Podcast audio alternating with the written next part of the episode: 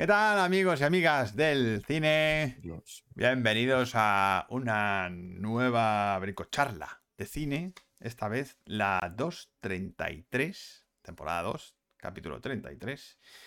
Hoy vamos a hablar de un tema bastante interesante que es las películas de animación que no son de la factoría Disney, que como ya sabéis, pues ha tenido el monopolio de la animación durante casi 100 años, y pero a la vez se han hecho películas con otras productoras muy, muy interesantes.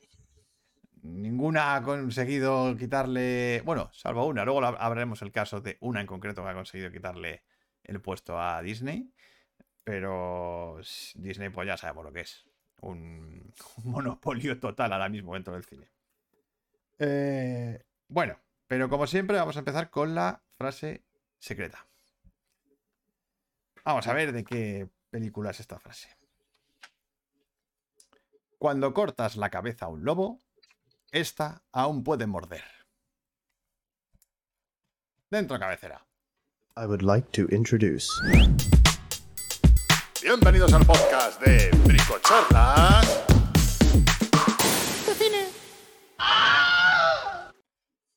Bueno, ¿qué tal? Por aquí, buenas noches a Morla a Laura que está por aquí y a más personas que andan por aquí. Buenas noches a todos, bienvenidos a la gente del chat. Os queremos, ya lo sabéis.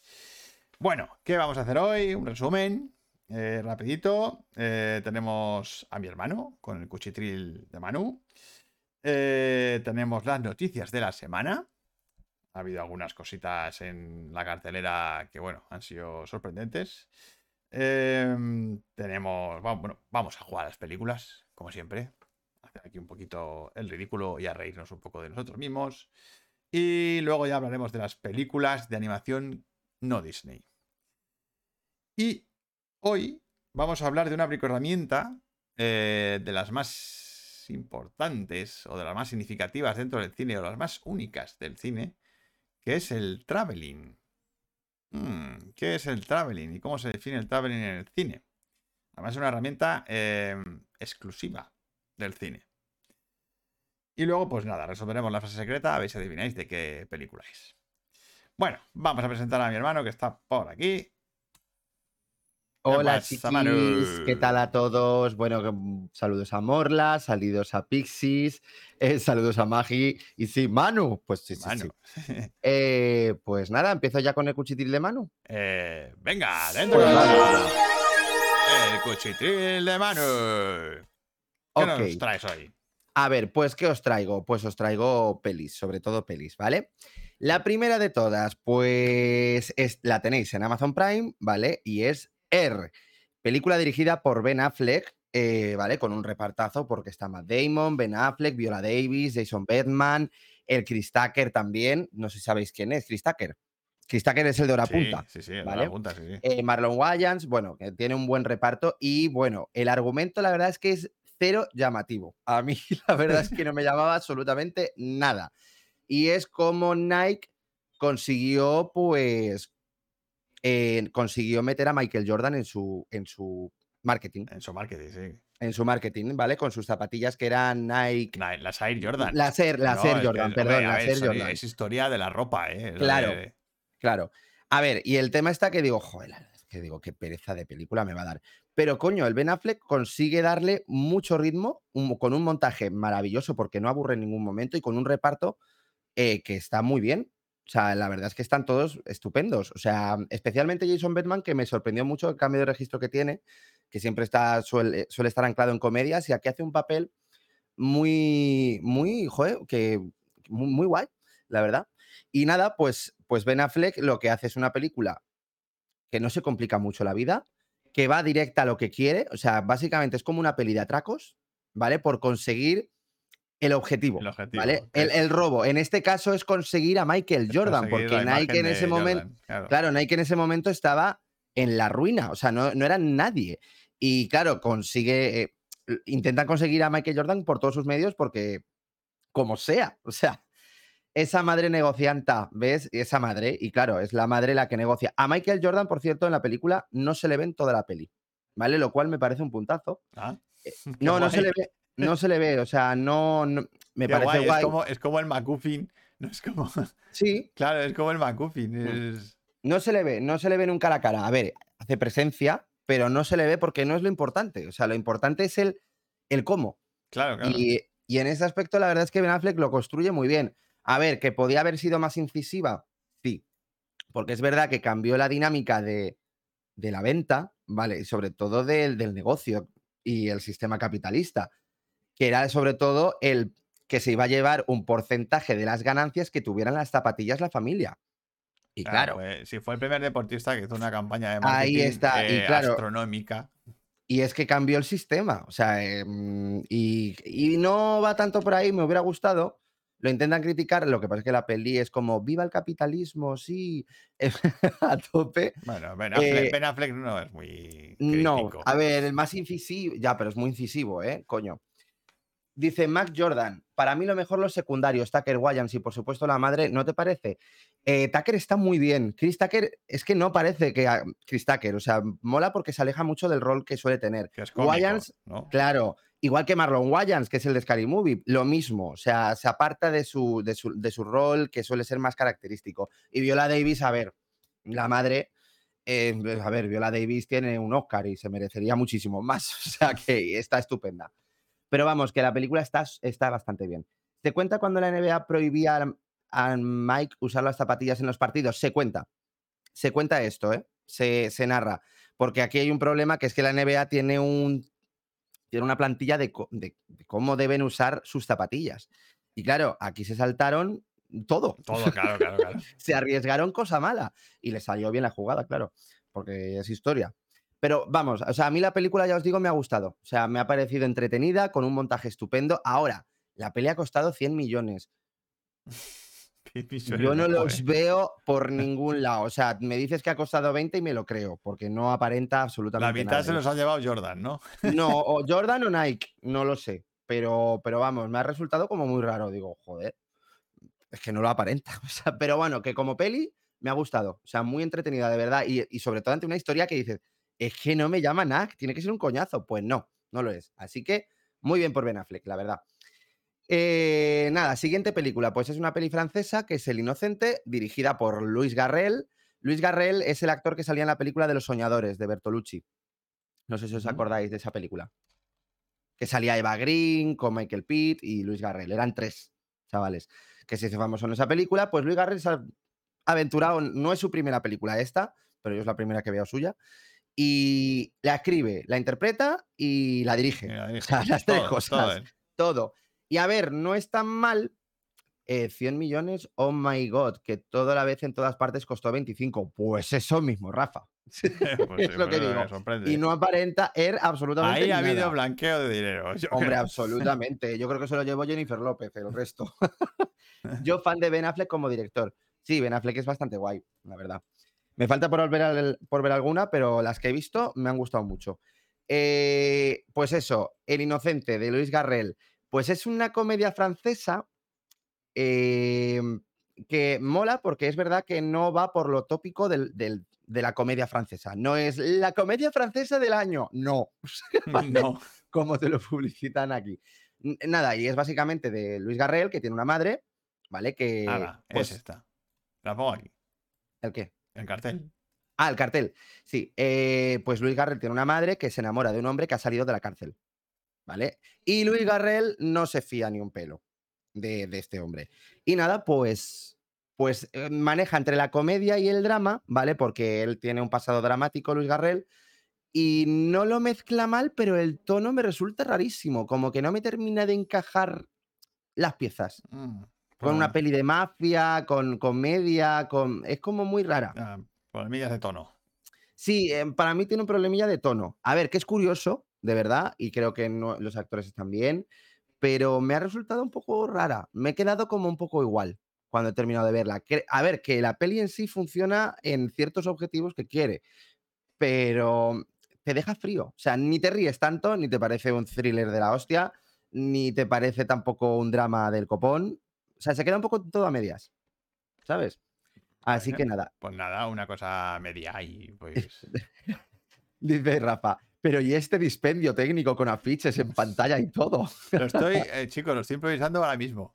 Dice, esto es Industrial Light and Magic, ya, vamos. Y Lo- Digital Domain. Lo estoy improvisando ahora mismo. Nivelazo aquí ya. Hombre, aquí ya hay nivelazo, a ver qué pensáis. Vale, pues eso, que me ha parecido que está bien, pero ya está, tampoco mucho. Nada, pues siguiente película.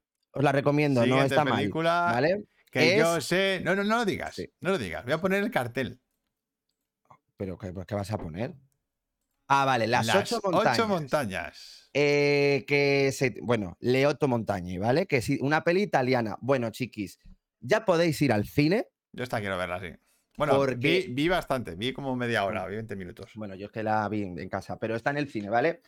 Eh, brutal, brutalísima. O sea, es una película que está rodada en cuatro tercios, ¿vale? Está encuadrado. Y os aseguro que no esperaba que me llegara tanto al alma esta peli. O sea, eh, son pues dos chavales de pues mm, 10 años, 12. Vale, uno vive en el pueblo, ¿vale? Y el otro es de ciudad. ¿Y qué pasa? Que veranea allí en el pueblo. eh, y se hacen súper amigos, súper amigos junto con el padre. Resulta que el hijo ya empieza a crecer y ya hay un momento donde ya no quiere ir al pueblo. ¿De acuerdo? Vale, pues muere el padre de, de- la ciudad y pues después de muchos años y vuelve al pueblo después de 20 años y se reencuentra con, este, con, con su antigua amistad. Y nada, pues es que el padre le ha dejado una herencia de una casa que está en lo alto de la montaña, una cabaña. Y nada, pues como el chaval de pueblo es obrero, pues nada, lo construyen juntos. Es una peli que, que de verdad, que puede parecer en un principio un Brokeback Mountain o lo que sea, no va por ahí en No absoluto. Y es una historia de amistad preciosa que dura dos horas y media, que de verdad no se hacen pesadas, eh, porque tiene un tacto, una sensibilidad tremenda y tiene una fotografía y una puesta en escena que es de cagarse. O sea, de cagarse. Yo solo vi un poco y flipé. Estaba flipado. O sea, de verdad, qué foto, qué imágenes. em, yo hay escenas que no sé cómo han rodado. O sea, desde, luego, cómo han subido a esas montañas, porque aquí no hay digital. O sea, aquí lo que ves no, es, es que de se verdad. nota que son montañas de verdad. Sí, sí, que esto es de verdad. Aquí no hay ni pantalla verde ni su puta madre. O sea, aquí está todo de verdad. O sea, Y cualquiera a la gente- que haya hecho un poco de montaña, Sí. Bueno, pues eso mismo. Cualquiera que haya hecho un poco de montaña tiene que ver esta película. Porque desde luego, o sea, es impresionante, es bellísima y, y te habla un poco de la vida. O sea, de- de- del paso de la vida. Además, lo hace sin, sin dramatismos. O sea, no lo hace en plan de, mm, de lágrima fácil ni en absoluto. No va por ahí para nada. O sea, consigue que te cale. O sea, a través de, de cómo avanza la película y cómo esa amistad a lo mejor va fluyendo o cómo se va rompiendo. pe- o- no sé, o sea, cómo va. em, joder, ¿cómo iba a decir? Actualizándose, por decirlo de alguna manera. mm, Y de verdad, preciosa, los actores están geniales. Es que todo, es que todo está muy bien. O sea, me ha parecido de verdad de las mejores películas que he visto este año. Y no me la esperaba en absoluto, de verdad. Así que nada, os la recomiendo muchísimo. La tenéis ahí en el cartel, ¿vale? la quiero ver. La tenéis en el cine, de verdad, no perdáis ocasión porque es para verla en el cine, es pa- para verla en una pantalla muy grande. Y, y la decisión de hacerla en cuatro tercios, que podía haberlo Sí, hecho eso no lo entiendo muy bien, pero pues es que le da más magnitud al, al paisaje. Le da como más, más en grandeza. teoría sería Pero- contrario. en pero- teoría sería lo contrario, pero de verdad lo hace de tal manera que, pare- que, que- que impone más el sí, paisaje. Pero es tan, el raro, paisaje, es tan raro que es- sorprende. el paisaje es un protagonista más. Y bueno, pasan más cosas que no voy a contar. Pero vamos, recomendadísima y ultra recomendada. Que la veáis, coño. Vale. Ya lo voy diciendo. Bueno, pues. Siguiente. Siguiente película. ¿Vas a poner cartel? Ahí está. Ah, sí, sí, la tienes ahí, qué guay. Vale, siguiente cartel. Eh, viejos. Viejos. Eh, viejos, película de Enrique Cerezo y Fernando, y Fernando Gómez. em, Raúl Cerezo, ¿no, Enrique? Raúl, eh, oye, Enrique Cerezo, madre mía, perdón. Raúl Enrique Cerezo, Cerezo. Sí, es perdón, perdón, si me está Enrique Cerezo es escuchando, otro. si me está escuchando Raúl. Raúl Cerezo y Fernando, mm, Fernando Gómez. Ay, no, el, el- el otro no me acuerdo cómo se llama. Es Fernando, mm, Fernando González Gómez, perdón. Vale, pues estos son los directores de La Pasajera, una película de terror que es, la verdad, que bastante guay. Em, y nada, pues este proyecto era más ambicioso, ¿vale? Y es que resulta que los viejos, no, eh, no sé ni explicarlo. Em, de repente hay una ola de calor, ¿vale? Una ola de calor en Madrid y los viejos empiezan a comportarse de una manera un poco extraña, ¿vale? La gente mayor. Y hasta ahí puedo contar. Ya está. Vale. No puedo decir nada. Bueno, pues a mí no me ha convencido. Me ha dado mucha rabia porque, desde luego, joder, que sé que son unos directores fantásticos, pero no me ha funcionado. Y pintaba muy bien. Sí, sí, pintaba que te cagas. O sea, a mí el tráiler, vamos, yo dije, tengo que ver esta película. Sí. La tenéis en filming y a mí me ha decepcionado. O sea, me ha parecido que es un corto muy estirado, mucho, con unas interpretaciones que. No, no es peli de zombies, no es peli de zombies, Magi. Em, con unas interpretaciones que de verdad, o sea, hay una interpretación que me ha parecido de las peores que he visto en mi vida. Con eso digo todo. No quiero decir nombre, a ver si no me van a volver a contratar. Pero venga, lo voy a decir. Gustavo Salmerón. Gustavo Salmerón está horroroso. Horroroso. ¿Vale? Eh, es que hacía mucho tiempo que no veía una interpretación tan mala. O sea, que me sacara absolutamente de la película. Y no sé si es por tema de dirección, porque es verdad que hay algunas interpretaciones de otro. de, de- otros actores que también están como. Qué raros están. Que no, no me termina. O sea, con lo- y los personajes tampoco es que ayuden mucho, ¿vale? Porque toman unas decisiones bastante estúpidas. Todo hay que decirlo. O sea, de repente acogen en su casa a un padre que, que está diciendo, os voy a matar. y, el, y el hijo no le quiere llevar a una residencia. No, porque es mi padre. Perdona, está diciendo, está amenazando a tu familia. Mm, no sé, me parece un poco raro. Pero bueno. Y nada, y, y luego, bueno, que en la película te ponen que hace 45 grados, 46, 47, 48, hasta 50. Y la gente en su casa va en vaqueros, con camiseta, con camisa, en el banco, eh, en la calle está en el sol en un banco, eh, con 45 45. grados, 46. Ese No hay nadie en la calle no ha vivido en Madrid. Ese. y no, y no ves que suden. O sea, eh, claro, yo digo, con 45 grados 50 aquí en Madrid, tú te mueres. Tú te mueres. Pues en la peli no se ve reflejado. No se ve reflejado en ningún momento. Ahora, es verdad que los cojones de sus últimos 15 minutos los he agradecido mucho. Y ahí he dicho, ole por ellos, porque se han arriesgado sin temor a que a lo que le puedan decir. Y han dicho, vamos a hacer lo que nos salga de los A tomar cojones. por culo. A tomar por culo. Y eso me ha gustado, que tiene va- valentía. Políticamente incorrecta, ¿no? No sé, no sé Oh, si bueno, no políticamente sé. incorrecta. Valentía. Valentía en ciertas cosas de, de, Dice Rafa pues, que hay una peli de Netflix que se llama Ancianos. no, Dice, no. ¿Será remake o algo parecido? no, Ancianos es una peli de animación, creo, que- la que tú comentas, Rafa, si no me equivoco. Y en HBO tienen Abuelorios. Abuelorios. Abuelorios. No tengo ni, ni idea. Un momento. Ancianos. Es que ancianos, los ancianos. No, esta película es española, ¿eh? No, tú dices una película alemana que se llama Los Ancianos, pero esta peli es española. No tiene, vamos, ya está. Eh, así que, mm, pues eso. Hola a todos, Manu. Así que nada, viejos, a mí me ha decepcionado un poco y me ha dado mucha rabia. Sí, Mm. porque, joder, conocemos a algunos Claro. de allí. y- Claro, por eso mismo, me ha dado mucha rabia. eh, De verdad que quería que me gustara, pero no me ha gustado, tengo que ser sincero. No, a ver, no me ha gustado, tampoco la- me ha parecido mala. Me parece que es una propuesta que podía haber sido mejor. Es mi opinión. Y creo que durante una hora da muchas vueltas en el mismo sitio sin que avance tanto. Es que avanza en la los últimos 20 minutos hace ¡pumba! eh, bueno. Pero bueno, ancianos a 50 grados en Madrid, puf, me mundo al monte ya. Hombre, pues eso mismo. Manu, buenas noches, Manu, bienvenido Vale. otra An- vez. Ancianos atacando. Bueno, algo así. Algo así. Ya veremos. Ahora, es lo que digo. Tiene valor, la puesta en escena y la fotografía están muy bien, eso he de decir. Pero los actores, eh, la dirección de actores o los actores y el guion falla. Dice Laura, pero ¿cómo pueden cometer esos fallos? ¿No hay nadie a quien se le ocurra lo de la temperatura? A ver, es que hay escenas donde tú sí que ves que están sudando. Pero es que encima en una casa antigua donde no hay ni aire acondicionado, porque no, ni lo- comentan, eh, a 50 grados o 48, que me da igual, de 45 a 50 me da lo mismo. Es el infierno. Creo que va a dar igual. O sea, eh, y es que están con, con vaqueros en su casa, yo diciendo, por favor. Sí, Por favor. las típicas cosas que te sacan de la peli. A mí, pues a mí me sacó completamente. Y ya si ves la interpretación de Gustavo Salmerón, ya te mueres. Pero bueno. Así que, pues eso. Bueno. Me ha dado rabia. Siguiente. Paso a la siguiente película. Venga, La Sirenita, chiquis. ¡Tarán! Tarán. que A ver, bien, que se ya que- creo que sabéis muchos de aquí que La Sirenita es mi primera película que vi en el cine y es una de mis pelis mm, ¡buah! que la adoro de Disney, ¿vale? Es mi- de mis pelis favoritas. Tenía un miedo que te cagas con esta, ¿vale? Digo, que no me la violen, por favor.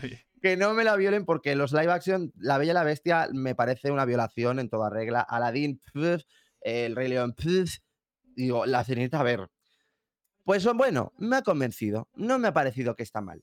No me ha parecido que está mal y he dicho, oye, guay, no me han violado la infancia.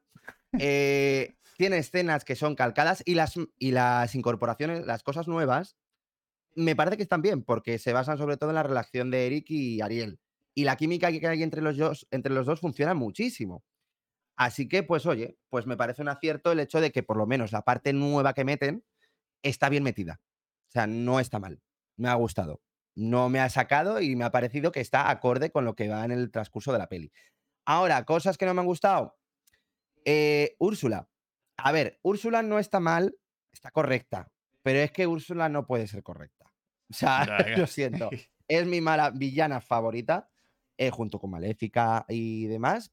Y es que. mm, o sea, Melissa McCarthy no lo hace mal, pero es que me parece que no se desmelena, está todo muy correcto, ¿sabes? Y eso es lo que me ha fallado, me ha fallado a mí. Y los números musicales, Manu, me comentaron que son algo sosos. Pues a mí he de decir que, mm, a ver, depende de cómo lo mires. La nueva canción de Eric, pues bueno, mm, a ver, a mí no me ha parecido mal, me ha parecido una canción clásica, luego tiene otra de Ariel descubriendo el mundo humano, que no está mal. Las canciones antiguas, Bajo el mar, es el sorpresón. O sea, y mira que es una canción difícil, Difícil para de hacerla adaptar, sí. y adaptar visualmente. Pues lo han conseguido y consiguen esa magia de la canción. La verdad es que a mí, joder, los momentos más difíciles son los que me han conquistado. O sea, fíjate Curiosamente. que ha sido, que ha sido precisamente el momento bajo el mar, que yo tenía un miedo atroz, y no, no, no, lo han conseguido muy guay. Y luego, por ejemplo, el de Sala, la, la, la, la, ¿qué pasó? No, no, no, no. Eh, eh, la de Besala, pues está bien también porque le meten mucho humor. Eh, y es más, Sebastián y la gaviota, Joder. que por muchas imágenes que, que de verdad que daban grima, en, el daban cringe, en el tráiler daba un miedo eso. daban cringe, funcionan muy bien. O sea, Sebastián es Sebastián, la gaviota es muy divertida. Ahora, Flander no. Flander parece que está enfermito, parece que está enfermito y le tienes que dar como un par de gambas o algo así. Em, pero bueno. Y nada, sobre todo, lo mejor de la peli es decir que aquí sí es ella. Ella es la peli. O sea, ella es Ariel. O sea, eh, transmite, además que interpretativamente lo hace muy bien. O sea, bueno, y canta que flipáis. O sea, las canciones las, está que te cagas, pero además esa inocencia de Ariel la transmite esta chavala muy, muy bien. Y a mí, desde luego, me parece que es la que lleva el, el peso del relato sobre sus hombros. O sea, ella. Así que nada, me ha- por eso mismo me ha gustado. Javier Bueno, Bardem, Bueno, pues, a bueno, ver, a ver. pero bueno. A ver, que no es un peliculón, sin duda, no. Pero bueno, mm, transmite momentos que son calcados a la original y transmite esa magia con otros que dices, uy, está a puntito de cagarla. Eh, pero bueno, que está bien, me ha parecido correcta. A mí no, no me cago en ella, que eso ya es mucho, sí, ya es suficiente. sí. ¿vale? Así que nada, pues eso Eh, mismo. Vale. Vale, Y, siguiente La película. siguiente película. Eh, un momento, eh, está diciendo, eh, ¿cómo se tomaría Sebastián como crustáceo si Flanders se come un par de gambas? Eh, no lo sé. Ha, ha habido un- hay, un, hay un momento en la peli que me hizo mucha gracia que Flanders de repente sube, en el momento carroza, ¿vale? Flanders sube y claro, que no puede respirar. Y de repente Sebastián, coño, tira, vete al agua, coño. Y Flanders aún así, ay, sigue hablando, que te vayas al agua ya, coño. No sé, está, está bien, pero ya os digo. A ver, no sé, yo la he visto en inglés. En inglés funciona muy guay. En, castellano no lo sé. Así que ni, ni idea. Eh, eso, la siguiente película. Eh, Conspiración en el Cairo. Conspiración en el Cairo. Eh, pues es una peli que es, es, es- es sueca, ¿eh? Mejor no guion en Cannes. Sí, mejor, mejor guion. A ver, es un thriller bastante entretenido y que funciona muy bien y que tiene todo, todos, los, todos los elementos de ser un buen thriller, ¿vale? Porque te, te- A ver, os digo un poco el argumento. Pues es un, bueno, un chaval que es hijo de un pescador que ingresa en la Universidad de Al-Azhar, que está en el Cairo, ¿vale? Que es el epicentro del poder del Islam sunita. Bien, pues resulta que los, bueno, pues la primera semana eh, él ve un asesinato desde lo alto de una torre. ¿Y qué pasa? Que el gobierno, como ha muerto también el imán, quieren meter a un nuevo imán, pero al gusto de lo que hay en el gobierno. Y nada, pues meten a este pobre chaval, el hijo del pescadero, como intermediario, intentando convencer, intentando echar a estas personas. O sea, es un thriller de espionaje. ¿vale? Metido ahí dentro de este. De, De esa trama no, no, no. política. sobre, sí, de esa trama política y en esa universidad. Bueno, en ese. Sí, en- bueno, en ese sitio. O sea, en al azar, básicamente. Ingresa al azar, ¿dónde? al azar. Al azar. Por cierto, al azar es sin H. Y al azar de lo de que os acabo de decir del Cairo es con H. Con H. ¿Vale? Así que, pues eso. A mí me ha parecido que es, está- es estupenda. O sea, los actores están muy bien, la puesta en escena muy bien, de ritmo es muy sólida, eh, no aburre ni, ni va tan rápido. O sea, todo es muy sólido. Y en ese aspecto la peli funciona muy guay.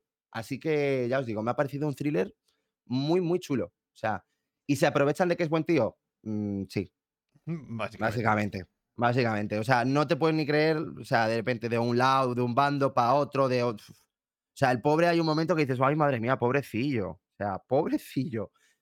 Y, y el chaval, claro, o sea, con las creencias que tiene, porque él ha entrado ahí a esa, universidad porque es ultra creyente. Y claro, de repente se te cae todo el mundo encima. Todo, O claro. sea, toda la, eh, toda la baraja de naipes. Así que, pues eso. A ver, ¿qué han dicho por aquí? Los crustáceos son así medio caníbales, muy guarros. Sí, así que no sé. Eh, y nada, pues ya está. Aquí termina el Aquí cuchitril de mano. termina el cuchitril de mano. Mm. Pues quitamos el póster. Y nos pasamos a. Noticias de cine. Vamos a ver qué ha pasado esta semanita. Que bueno, tampoco haya sido una semana muy noticiosa de películas. Pero bueno, ha pasado cositas en los estrenos. Eh, Uf, sí. ya ha pasado, joder, ya ha pasado.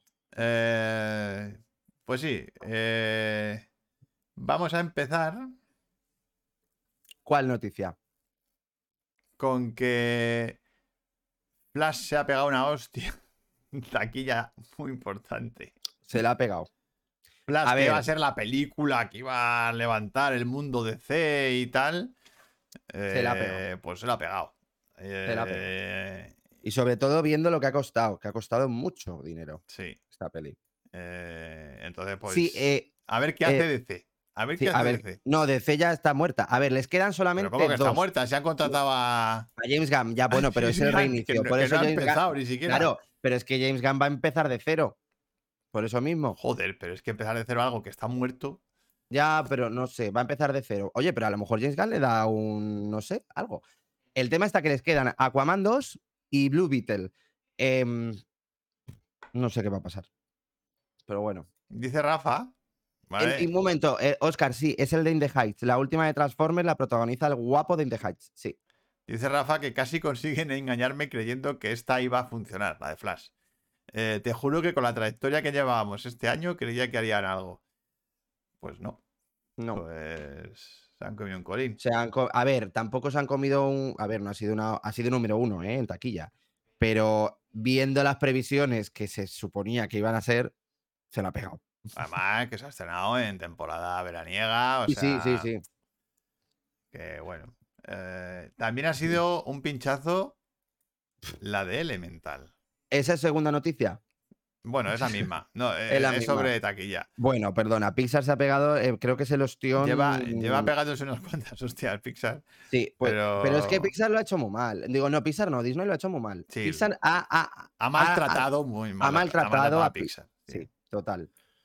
Y Elemental, pues bueno, yo quiero verla porque Pixar es, hay que verlo Ya, siempre. pues eso mismo, siempre. pero es verdad que sí que lo trata mal porque luego enseguida la estrenan en Disney Plus, Disney Plus. o estrenan a la vez y es como. Es que no, no vale ya eso. O sea, ese es el tema. Es un caos, no no, vale. me jodas. No vale. Bienvenida, Muy Inma, buena, Silma. compañera de Petricor. Dice. Guillermo, está costando mucho ir a verla. A ver, está costando. Que por cierto, creo que me sé alguna cosa que han metido en Flash que me ha parecido muy bizarro y he dicho, hostia, pues yo solamente por esto a lo mejor quiero verla, ¿eh? Pero bueno, solamente digo eso. El Y que ya está. han metido un. Creo que han metido uno. No, no voy a hacer Ah, spoiler. Estamos aquí en Bueno, el chat. sé que hay un homenaje a Regreso al Futuro.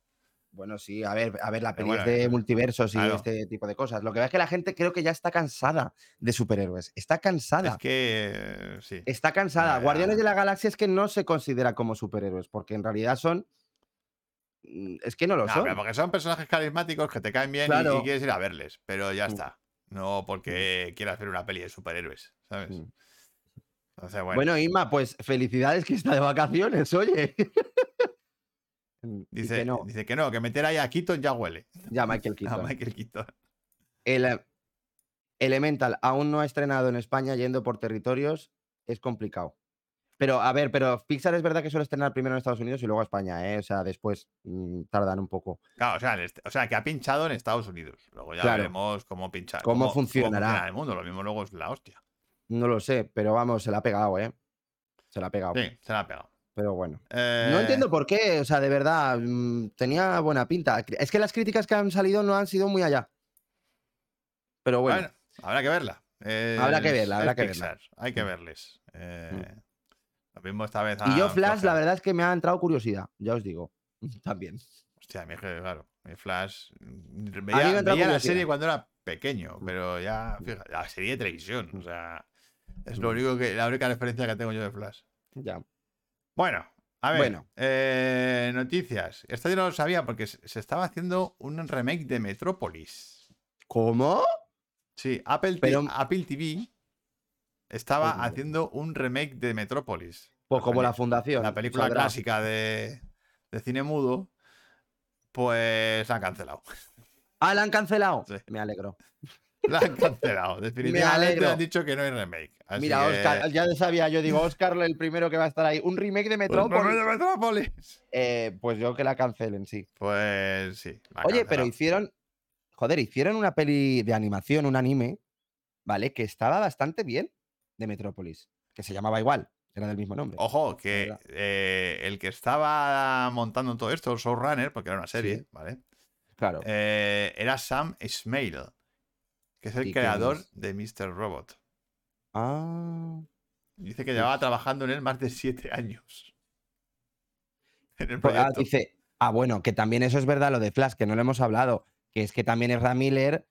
Ojo, cuidado. Es que dice Ima, es verdad lo del protagonista de Flash, parece ser que es un pieza, es que ha salido culpable. Ah, no, claro, no, es que alía una, Claro, alía una al prota. mm, claro, que por eso a lo mejor la gente no ha ido a verla y por eso ha sido el Que a fracaso. lo mejor eso es verdad que ha podido influir bastante. Cuidado, eh. El tema de que se ha convertido en un Mm. tío odioso para la gente. Joder, es que las ha liado muy Entonces, gordas. uf. La madre que los parió. Cualquier día adapta la fundación de Asimov. Mejor no hablemos de la fundación. mejor no de hablemos. Asimov. Hola, Eva. Buenas noches, Eva. Mm. Bueno, más cosas. Avatar, que siempre mola hablar de Avatar. Joder. Disney modifica su calendario de estrenos. Y la última película de Avatar se 2030. lanzará 22 años después de la primera. o sea, en el 2033. O sea, En 2033, que es muy fuerte. Es que es muy fuerte. es que es la saga más rara a nivel de estrenos de, la historia del cine, tío. O sea, Yo la verdad que no lo entiendo. No lo entiendo. es rarísimo, tío. lo Ahora, yo creo que todo el mundo que la está viendo en Disney Plus que está diciendo, joder, qué mala. Porque claro, es que verla normal Hostia, es que lo verla, en la tele allí. tiene que ser duro, ¿eh? debe, debe ser un poco coñazo, tío. Sí. Sí, Debe tiene que ser duro. uf. Mm. Pero bueno, no sé, el otro día ¿quién- que era Ima, ¿no? Quien dijo que la habían visto sus padres, no sé qué. Mm. Que, bueno, que dijo que se la habían pasado bien. Ah, pues mira, oye. Joder. No sé, dice Irma, bien. No sé si se refiere a Avatar o a qué, pero bueno. Bueno, a ver, otra. Sí. Eh, Robert De Niro se pronuncia abiertamente sobre su mayor fracaso en el cine. Hostia, A ver si adivinas cuál es. eh, no. ¿Cuál crees Ah, que no puede ser? ¿Pero fracaso del que se lamenta o del que no quiere No, saber nada? fracaso. No, fra- no, fracaso de, de taquilla. ¿Y que lamenta? Se pronuncia. No, que lamenta que fuera un fracaso de taquilla. El buen Él, pastor. él está orgulloso de la peli. Pero El buen pastor. El buen pastor, dices. Sí, porque está dirigida por él. Mm. ¿Sí? ¿No? Mm, No. Bueno, es la que dirigió él. Ah, pues esa. Eh, no, pero no se llama así, ¿no? Ah, The Good, de, El Buen Una Pastor. historia del Bronx. Ah, coño, claro, también, de Robert De Niro. No, claro, quiero decir. Sí. Es que también hizo la del Buen Pastor. Es que la de pero, Buen Pastor no la he visto. Pero Es que el Buen Pastor no la vio ni Perry, ni sabe la gente cuál es. Y me parece un peliculón. sí, me suena. Es de 2006, la de Buen Pastor, que lo pone aquí. Sí, lo hizo con su productora. Pero la de. La del la de cuento Historia de Bronx. historias del está. Que todo el mundo la ha visto. Y está muy Eso sí, guay. to- No, es que es una peli muy guay, Pues muy se la buena. pegó en taquilla. Ya. Se pegó Hombre, a ver. un buen hostiazo. Y dice que Mm. él está muy orgulloso de la peli. Hombre, es que la peli es muy Es que buena. la peli está Mm. muy guay. Sí. Dicen, a ver, aquí han dicho varias cosas. Yo también la estrenaría 20 años después. La gente no se acordará de las anteriores de Avatar. Eh, Nuestro salvaje Ima, lo que hemos dicho. A ver, la última película será la quinta, o sea, quedan tres en 10 años. No es tanto, después hará, harán como con Star Wars a cada año. Mira, yo de Avatar estoy hasta el coño. Os lo digo. Inma Espósito tira de pulsera y pídeme un martini. ¿Cómo lo sabes? Angelica Houston, la ex de Jack Nicholson, también ha opinado recientemente sobre De Niro diciendo que se alegra de que Jack esté retirado, porque total. Hombre, hombre, hombre, a ver. Que ya que está ya malo. o Hombre, sea, está malito. Está enfermo. A ver, y que sea un fracaso no significa que sea una mala peli, que dice Rafa. Hostia, pues Claro. una historia del Bronx a mí me parece buenísima. Es que, lo- es, que es una muy buena Es que peli. está muy guay. Mm. Ya podría haber sido el irlandés, que es infumable. Opinión impopular. Pues sí, impopular porque a mí me parece un pepino. O sea, sí, te lo digo. un pepino de película, el irlandés. Pero bueno, Bueno, eh, esto yo no lo sabía, Manu. Eh, que han anunciado Toy Story 5. a ver, pues ahora Pixar le va a venir bien. Y confirma que Buzz Lightyear y Woody vuelven, claro. Joder, ¿en serio? Pues que sean aventuras paralelas Y o mira, y que la porque 4 ya, No sé. ya lo ya- disocia, ¿no? Pero, pero bueno, ahí está. Yo qué Mm. sé. A ver, con Toy Story nunca sabes qué decir. A ver, porque por eso mismo, porque es verdad que dije la 4, ¿para qué? La 4 y la, La 4 2, ¿cómo van a hacer la 2? Joder. Ya. La 3, venga, La no me 3. jodas. Hostias, vaya peli. Eh, Mm. La 4, la verdad que la 4 tam- no está como a nivel de las tres primeras, pero está muy guay. Pero coño, que ca- eh, pues yo, vamos, a Pero mí me gustó guay. mucho, ¿eh? No, no, está muy guay la 4. Lo que es que la, la 3 es la hostia. Sí, sí, claro. Toy Story 5, cualquier día anuncian una serie sobre Metrópolis. A lo mejor toman vida el material de oficina, dice Guillermo.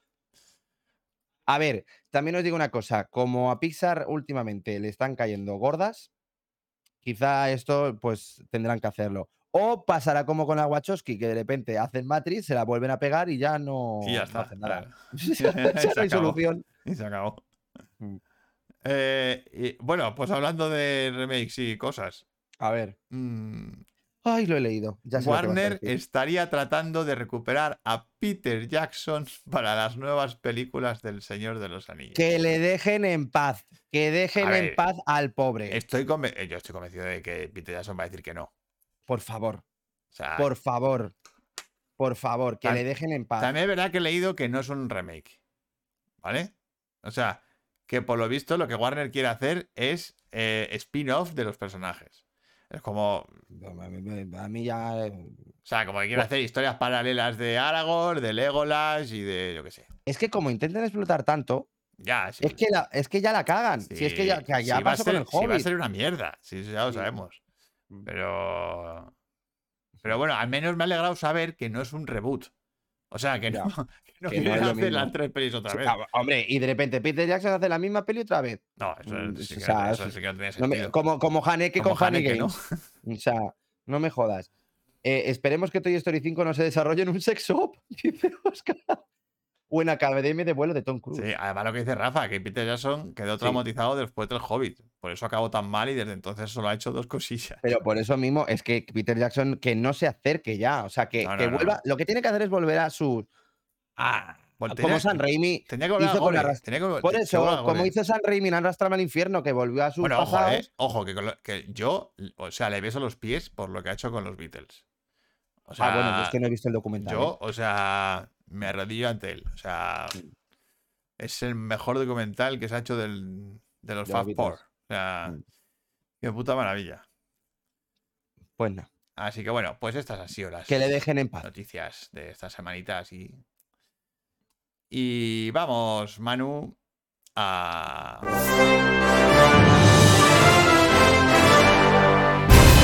Vamos a las pelis. Venga, preparaos los del chat. Que. Espérate, que no sé dónde tengo el móvil. Ah, espera, te lo envío por aquí. Por el- A ver qué me vas a poner. web. Venga, que te voy a enviar la tuya, Manu. A ver, Eh, envíamela. eh, eh, eh. Uy, sí, lo tengo aquí, joder. ¿Lo has visto? Hombre, no, no la he visto. No lo he visto, no. A ver, chicos del chat. Al loro. Eh, cuenta atrás. Vamos ya. Vale. Venga.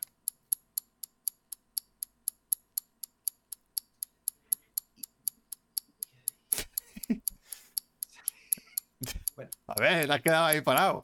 A ver.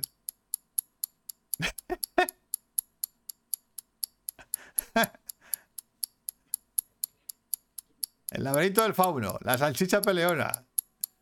No, no es ninguna de esas. Rafa López, madre mía, qué hostiazo de sonido metéis. Tengo ya tres denuncias de los vecinos y cuatro votos del frente.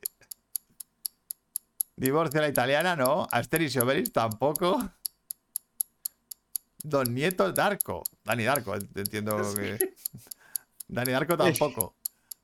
Hostia, Dani Darko, la verdad es que sí tenía sentido, pero no. Ay, Dios mío. Dani Darko. Em, es que no sé Ah. ahora mismo.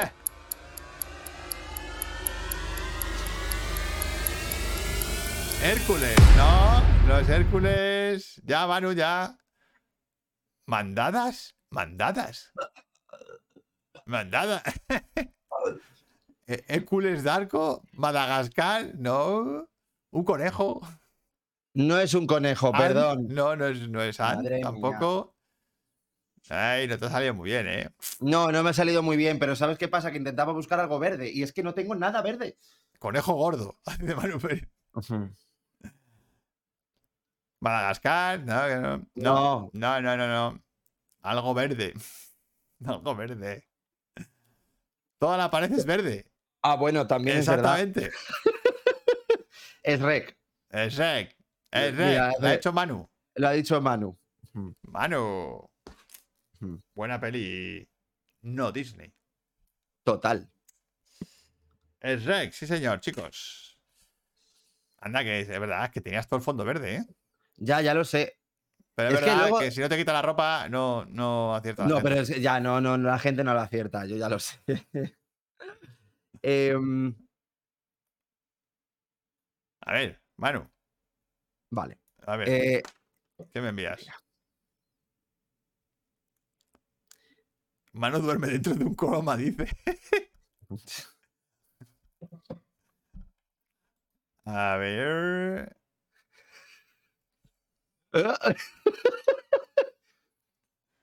em, ya, es que tú piensas, jodido. Vale, no, me- No vale. joder, pues solo he pensado cinco segundos, coño. Vale, vale. Venga, eh, a ver, cuenta atrás.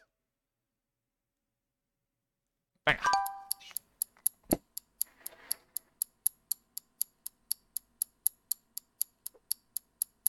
Mm. Vale. Vale.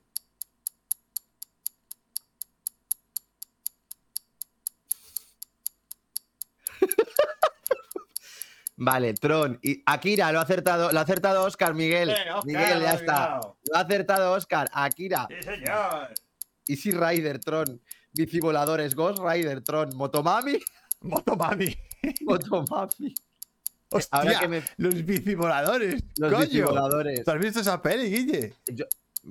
Hombre, Sí, a ver, señor. Hombre, Ahora que bueno, sí, la- sí, la en la pared es la primera vez que veo un florero en la cabecera de la cama. Un florero en la cabecera de la cama. Espera, que la cuenta atrás, que se va. Sí, sí. ya está.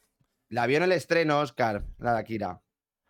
Akira, AC Rider, han dicho Tron, bicivoladores. Hay un florero en la cabecera de la cama. Ah, en el tuyo. En el mío, en el mío, en el mío, en el mío. Claro, es para que cuando alguien venga, pues que tenga flores, tenga fauna, tenga. Tardó dos años en llegar a España. Sí, sí, sí, se dio una promoción, esto me lo contó Oscar, que, que hay una, hicieron una promoción bestial aquí en España. Y claro, Sí. dieron mucho marketing que Sí. todavía no había, porque no había llegado la película. No, y me acuerdo, o sea, me acuerdo que fue muy, muy sonada. Lo que pasa que, claro, yo me acuerdo de verla de pequeño A mí me traumatizó. y no entendí una mierda. Hombre, ni yo tampoco. ¿qué coño es esto? Bueno, y entiende tú ahora el clima final, quiero decirte. claro, pero que bueno. al final era como, me estaba aburriendo, era como, No, no, no pero nada. Intenta, vuelve a verla e intenta entender el clima final, pero bueno. No, la O segunda sea, vez que la vi me gustó, me gustó, me gustó mucho. Mm, mm. Akira llegó a Europa con un hype de flipar. Por eso, hombre, claro, es que es eso, que tardó dos años. Y me dijiste tú además que en las revistas la estaban anunciando con los trailers, con no sé qué. Sí, sea, como que iba a ser la del hostia, y copón. bueno. Mm. Y que era la película más cara de la historia de animación. Pues yo creo que aquí se pegó a algunos tíos, ¿no? No, ¿No? yo creo que no. lleva- No, no, no, no. Es que no, lo que pasa es que, que creo que se estrenó en un cine. Que es Ah, distinto. entonces es difícil. Pues sí, ese es el tema. Recaudar. Bueno, Hombre, era la primera película de anime que se estrenaba aquí en España. pues a ver, espera, ¿quién ha acertado? Acertado en el primero Manu y primero en este Manu. Oscar. Y en el segundo, Oscar. Mm. Ah, no, en el segundo, Oscar. Vale. Muy bien. Pues apuntaos quedáis. Eh, bueno, pues chicos, Pues vamos al tema. chicas, pasamos al... Hoy hablamos de... Películas de animación que no son de Disney. Vamos, no tenemos nada contra Disney. ¿eh? A nos- a nosotros No, Disney- no, no, no, no, ya hicimos un programa de Disney. Hicimos un programa de Disney porque a Disney nos gusta mucho. Tenemos que pero- eh, concretar una cosa. Hay una cosa que concretar, ¿vale? Sí. Porque hay una empresa que ha sido la única que ha sido capaz de pegarse cara a cara con Disney y Pero- ponerla sobre la pared, que ha sido Pixar. ¿Vale? ¿Qué ha pasado? Que Pixar, pues que Disney, viendo que le comía el cotarro Pixar, la compró. Lo. Entonces, claro, a partir de. ¿Qué peli fue? A partir de. mm, No, Yo ya no me acuerdo. Fue con. Toy Story Pues sí, 2 sí. o, o con... yo Bueno, no hubo un punto en el que Pixar ¿No fue con Cars? o con Cars empezó a hacer las, las pelis, ya las producía Mm. Disney. Aunque seguía haciendo las Pixar, pero las producía Disney. Mm. Entonces, no hemos querido meter aquí a Pixar, ¿vale? Mm.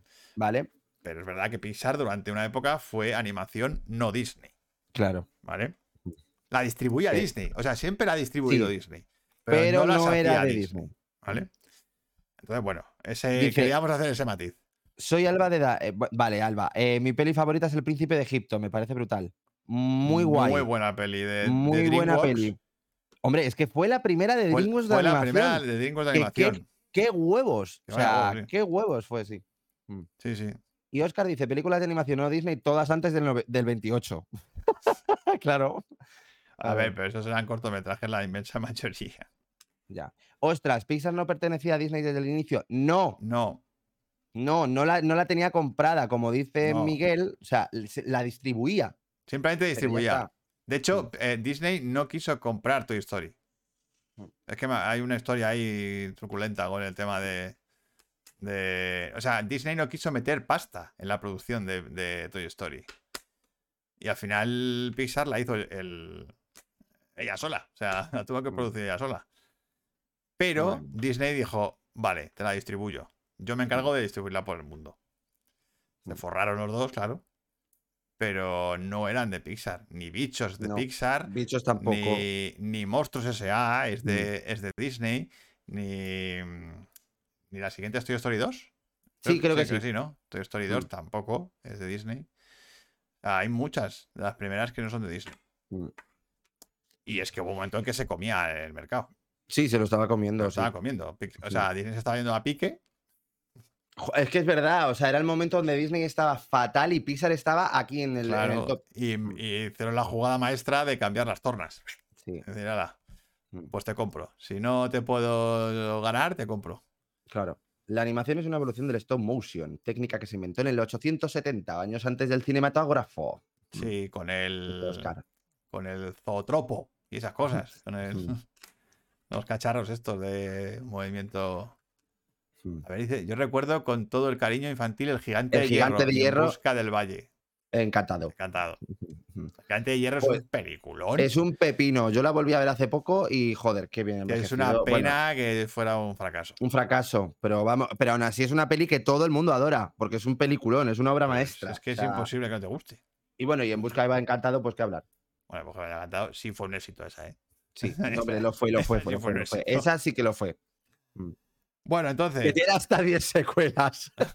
Sí, hostia, es verdad. tiene hasta 10 secuelas. Entonces, el, el patrón es ese, que Pixar no va a entrar en esta lista, ¿vale? Porque ha- habría que hacer un programa solo para Pixar. Claro, realmente. mismo. ¿vale? Mm. Eh, entonces, yo voy a contar las mías por.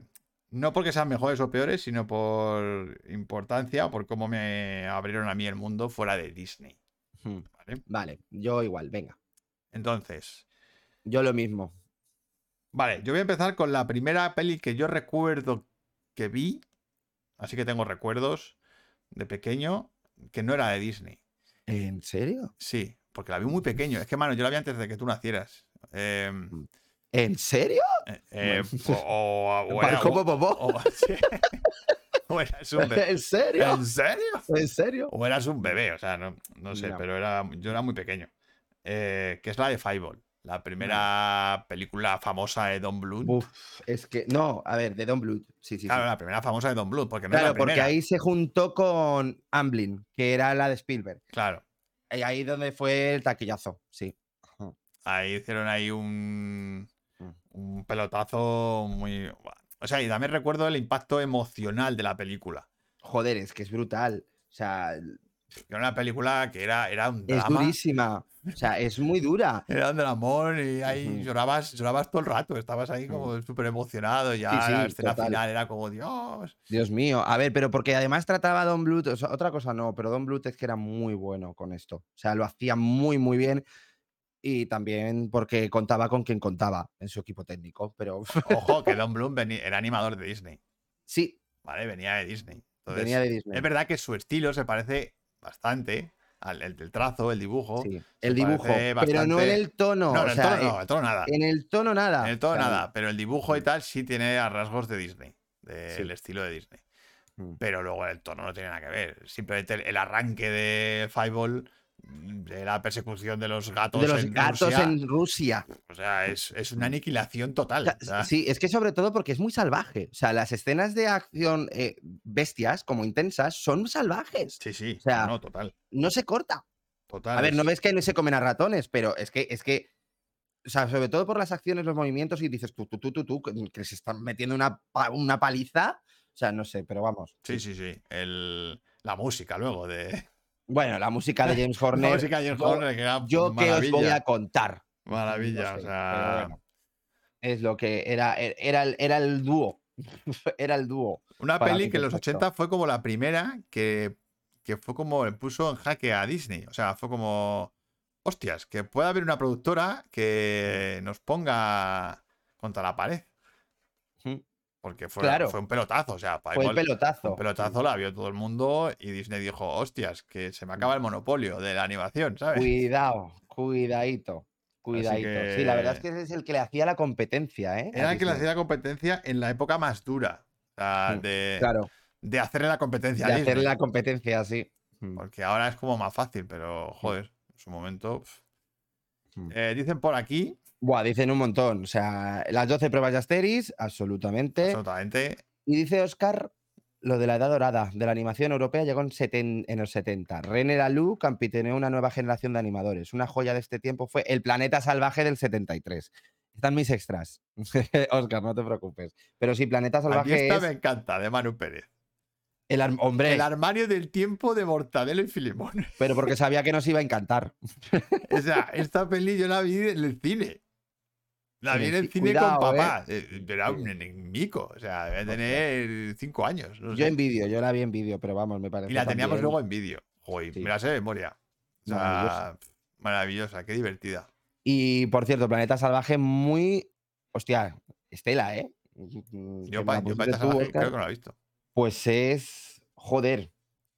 A ver, es un poco densa, pero coño, arriesgada de la- del, del copón. Sí. Y Rafa- dice Rafa. Dice, joyas ocultas de la animación, no Disney, son El Rey del Sol, que Joder, qué está peli. guay. Sí. Todos los perros van al cielo Me encanta. Que era de Don Bluth también y la teníamos quemada. No, es de Don- no está dirigida, o sí.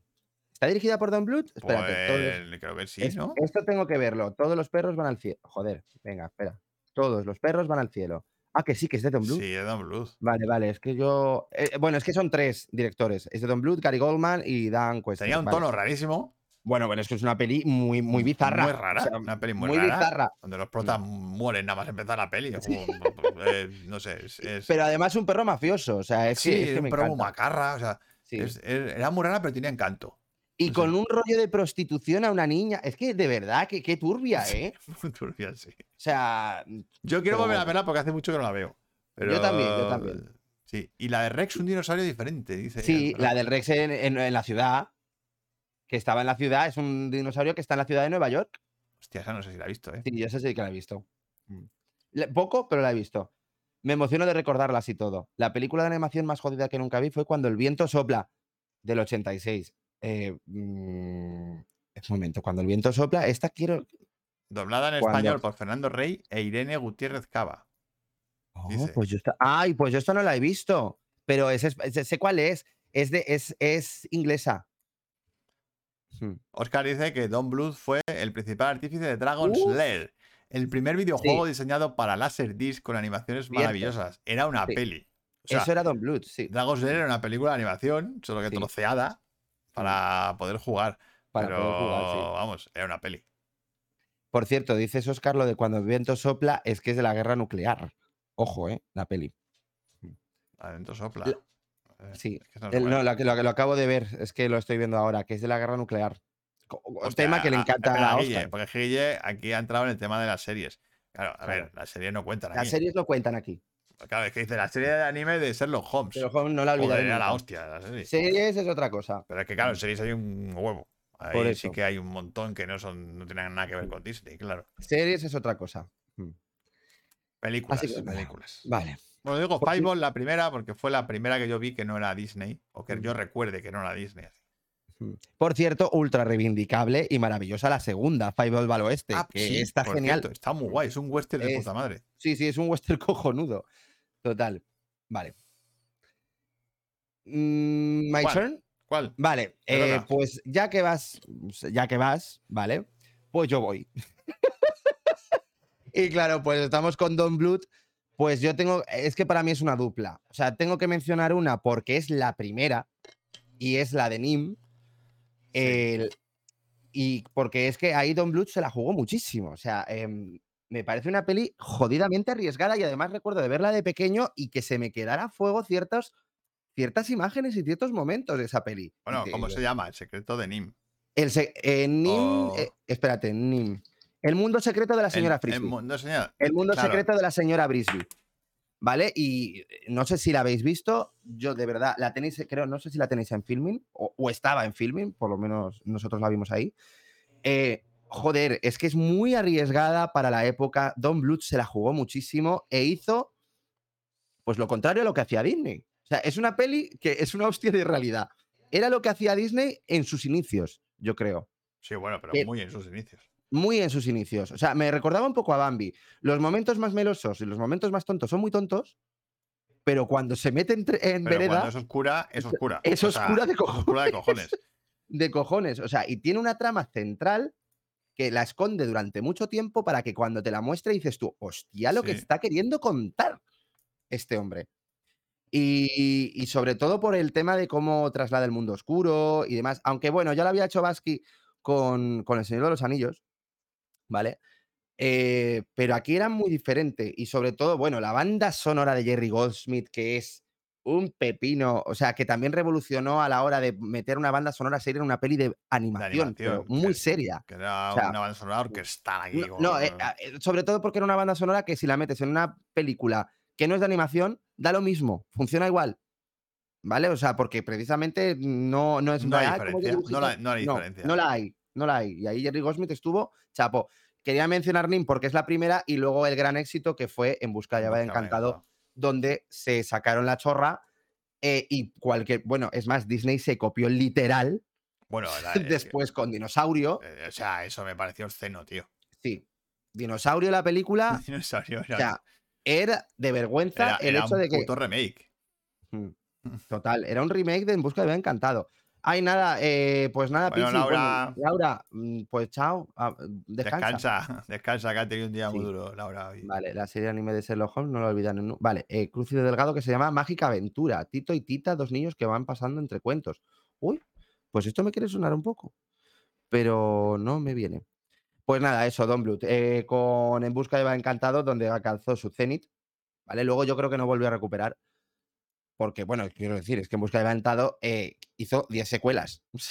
No, en vídeo. vale, en vídeo. que- En vídeo. Y para mí posee, eh, bueno, de las mejores bandas sonoras de la historia, eh, la tiene esa película. Esa película sin la banda sonora no es absolutamente nada. Lo sigo diciendo. No es nada, ¿eh? Hombre, algo O es. ya, pero de verdad, es que la Algo banda sonora No, ya, pero que la banda sonora le da todo. Le da no todo. le da todo, le da toda la peli. O sea, porque es verdad que la. A ver, Don Bluth, joder, el, el inicio es maravilloso. O sea, eso también. No, no, sí. Mm, Don Bluth lo que hizo fue hacer una peli de dinosaurios, de verdad, con momentos infantiles y momentos muy duros. Es más, ¿quién no se quedó traumatizado con la muerte? Lo siento, esto no es spoiler ya. Con la muerte de la madre de Piecito. A mí me traumó. Yo la vi en el cine y me traumó. Es O que eso- esa esa, escena. con la música de de Horner. James Horner, y vamos. Si no lloras, es que no, no eh, eres estás humano. muerto. Estás Estás muerto. Pues es que, tío, ahora se los pones a las- los niños de ahora y dices, pues qué coñazo. Y yo, joder, macho, o sea, que está muriendo la madre de piecito. O sea, yo qué sé. Los niños de ahora, que les da igual. Eh, así que, pues nada, eso. Dicen por aquí Pulgarcita y Anastasia.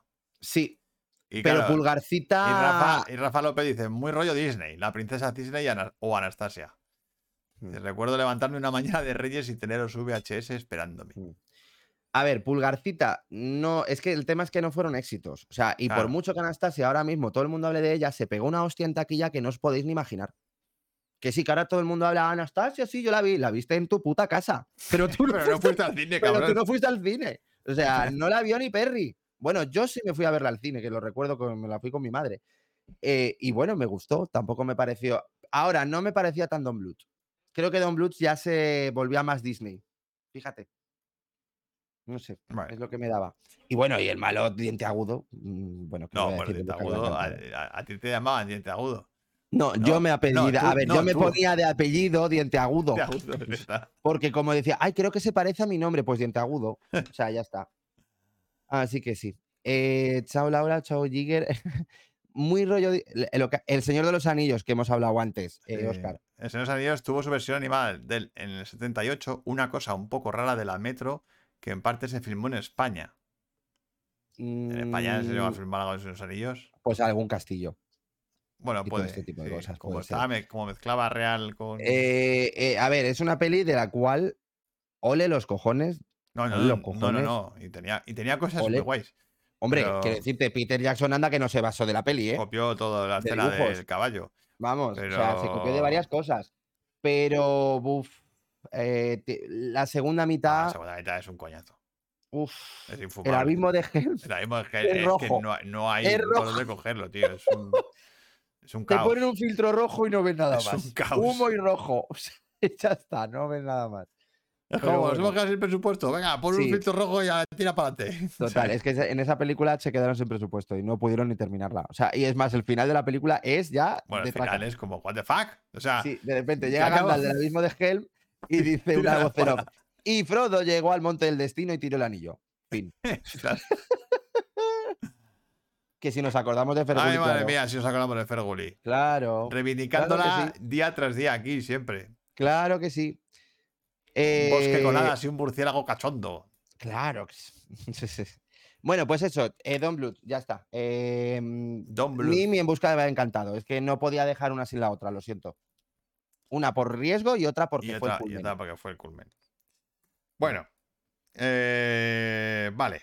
Mi segunda. Yo voy a, voy a pasar aquí a el manga. Porque, claro, la alternativa a Disney siempre era Oriente. Era Claro. toda la animación de Japón y tal. Y mi primer contacto con el manga realmente fue Akira. Mm. Vale, pero claro, no entendí una mierda, no me gustó y fue como, sí, sí. "Eh, esto es una mierda. Luego ya cuando Akira la vi de mayor, ya la vi bien. Pero mi primera incursión en el manga que me encantó y que flipé Anime, Miguel, anime. O sea, anime. Mm. eh, fue Ninja Scroll.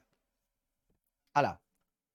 Que era una película que había ido a hablar y me la pasaron por, por CD, eh, unos colegas. Mm. Y hostia, ¿cómo me lo pasé? O sea, película de aventuras de. Es que yo Ninja Scroll no de sé si la he visto, samuráis, ¿eh? De samuráis. Muy rollo. En algunas partes, muy rollo Kurosawa. Mm. De rollo Akira Kurosawa, pero mucho más violento. No, pues no la he visto en Ninja Scroll. Y.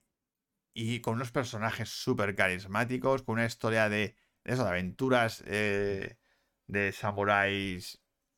Y una animación que flipé. La animación flipé. Porque tú estás acostumbrado a ver el manga de Heidi y de ya. ciertas cosas que donde De los estas muñecos cosas- se mueven así. Claro. Hay dos fotogramas. Y Claro, claro. y de repente y aquí esto flipas. está un submanga animado. Y dices, oh, oh. ¿cómo? Oh, oh, oh, Digo, oh, no oh. puede ser. O sea, las peleas de espadas son la hostia, la, la planificación, o sea, Vamos, que todo estaba. Pero Una sobre todo porque maravilla. yo creo ¿eh? que te quedarías en plan de un poco así porque te, e- era ya para público adulto. No, o sea, por no supuesto, era- por supuesto, esto no era infantil. Para Claro. nada. Era, era, había escenas de ver, sexo, que había escenas, las de, pelis había de escenas Don Bluth, violencia. Claro, que pese a las escenas de, de las pelis de Don Blood, a ver, podían verlas los pequeños. La, Ninja Scroll no. No, ni la- no, no, no, es una peli para adultos. Sí, sí. Y hay escenas de, de sexo, hay escenas muy violentas. Mm. Y, y, claro, era, yo cuando la vi flipé, o sea, me quedé súper sorprendido, ¿no? De, digo, esto, esto es el anime. Y dije, ahí va. Ahí va, chaval. Hostias. Lo claro. que me he perdido. Claro, el anime, yo qué sé, para mí era lo, lo más cercano era Heidi y, y pues eso. Sí, ya. Y Oliver y Benji, ¿sabes? eso era lo que me llegaba a mí de Japón. Claro. Eh, pero claro, Ninja Scroll era, no tenía nada que ver, jugaba en otra liga. Mm. Y, y ya a partir de ahí, pues ya sí que volví a ver Akira, volví a ver, me puse a ver Ninjas eh, Ghost in the Shell, o sea, Mm. otro tipo de animación. yo me acuerdo que en esa etapa sí me ponías bastante. Es que yo no sé si Ninja Scroll me la has puesto, y no, pero no me acuerdo de nada. De nada. Pero No vamos, hay, una escena- de- hay, una, hay una pelea en un, bosque de, de bambú, si te acuerdas. Joder, pero en, esa- en eso hay muchas. Pues ya, es verdad. es verdad que hay unas cuantas, sí, sí. Pero esta es bastante, era bastante épica. Vale, no sé, Eh, no me, no me acu- es que no me acuerdo. A lo mejor la vuelvo a ver y digo, ay, sí la he visto, pero ahora mismo no. Oye, me la trama estaba muy guay, los personajes estaban muy bien desarrollados. o sea, A ver, yo recuerdo cuando me pusiste Ghost in the Shell, eso sí que me acuerdo. En ese momento, pero. Y también Ghost in the Shell, otra peli compleja, otra, ¿eh? Joder. otra que, vamos, yo no la he puesto aquí en las tres, pero la podía haber puesto Sí. perfectamente. Eh, A ver. Están los extras. ¿Qué dicen Mm. por Ah, aquí? Dicen Titana E, de Don Bluth, que fue la última película que hizo. Es verdad, Titana, ¿eh? Que dice Oscar, cuyo primer tercio me encanta. No, no me acuerdo. Es que hace muchísimo que no. O sea, la- está en Disney Plus, pero que- y quiero verla, ¿eh? Si hostia, porque no se sabía si era para niños, para teens o qué hostias. Pues seguramente. Mm, se la- pero se la pegó, se pegó una hostia que hundió a la empresa. O sea, la hundió.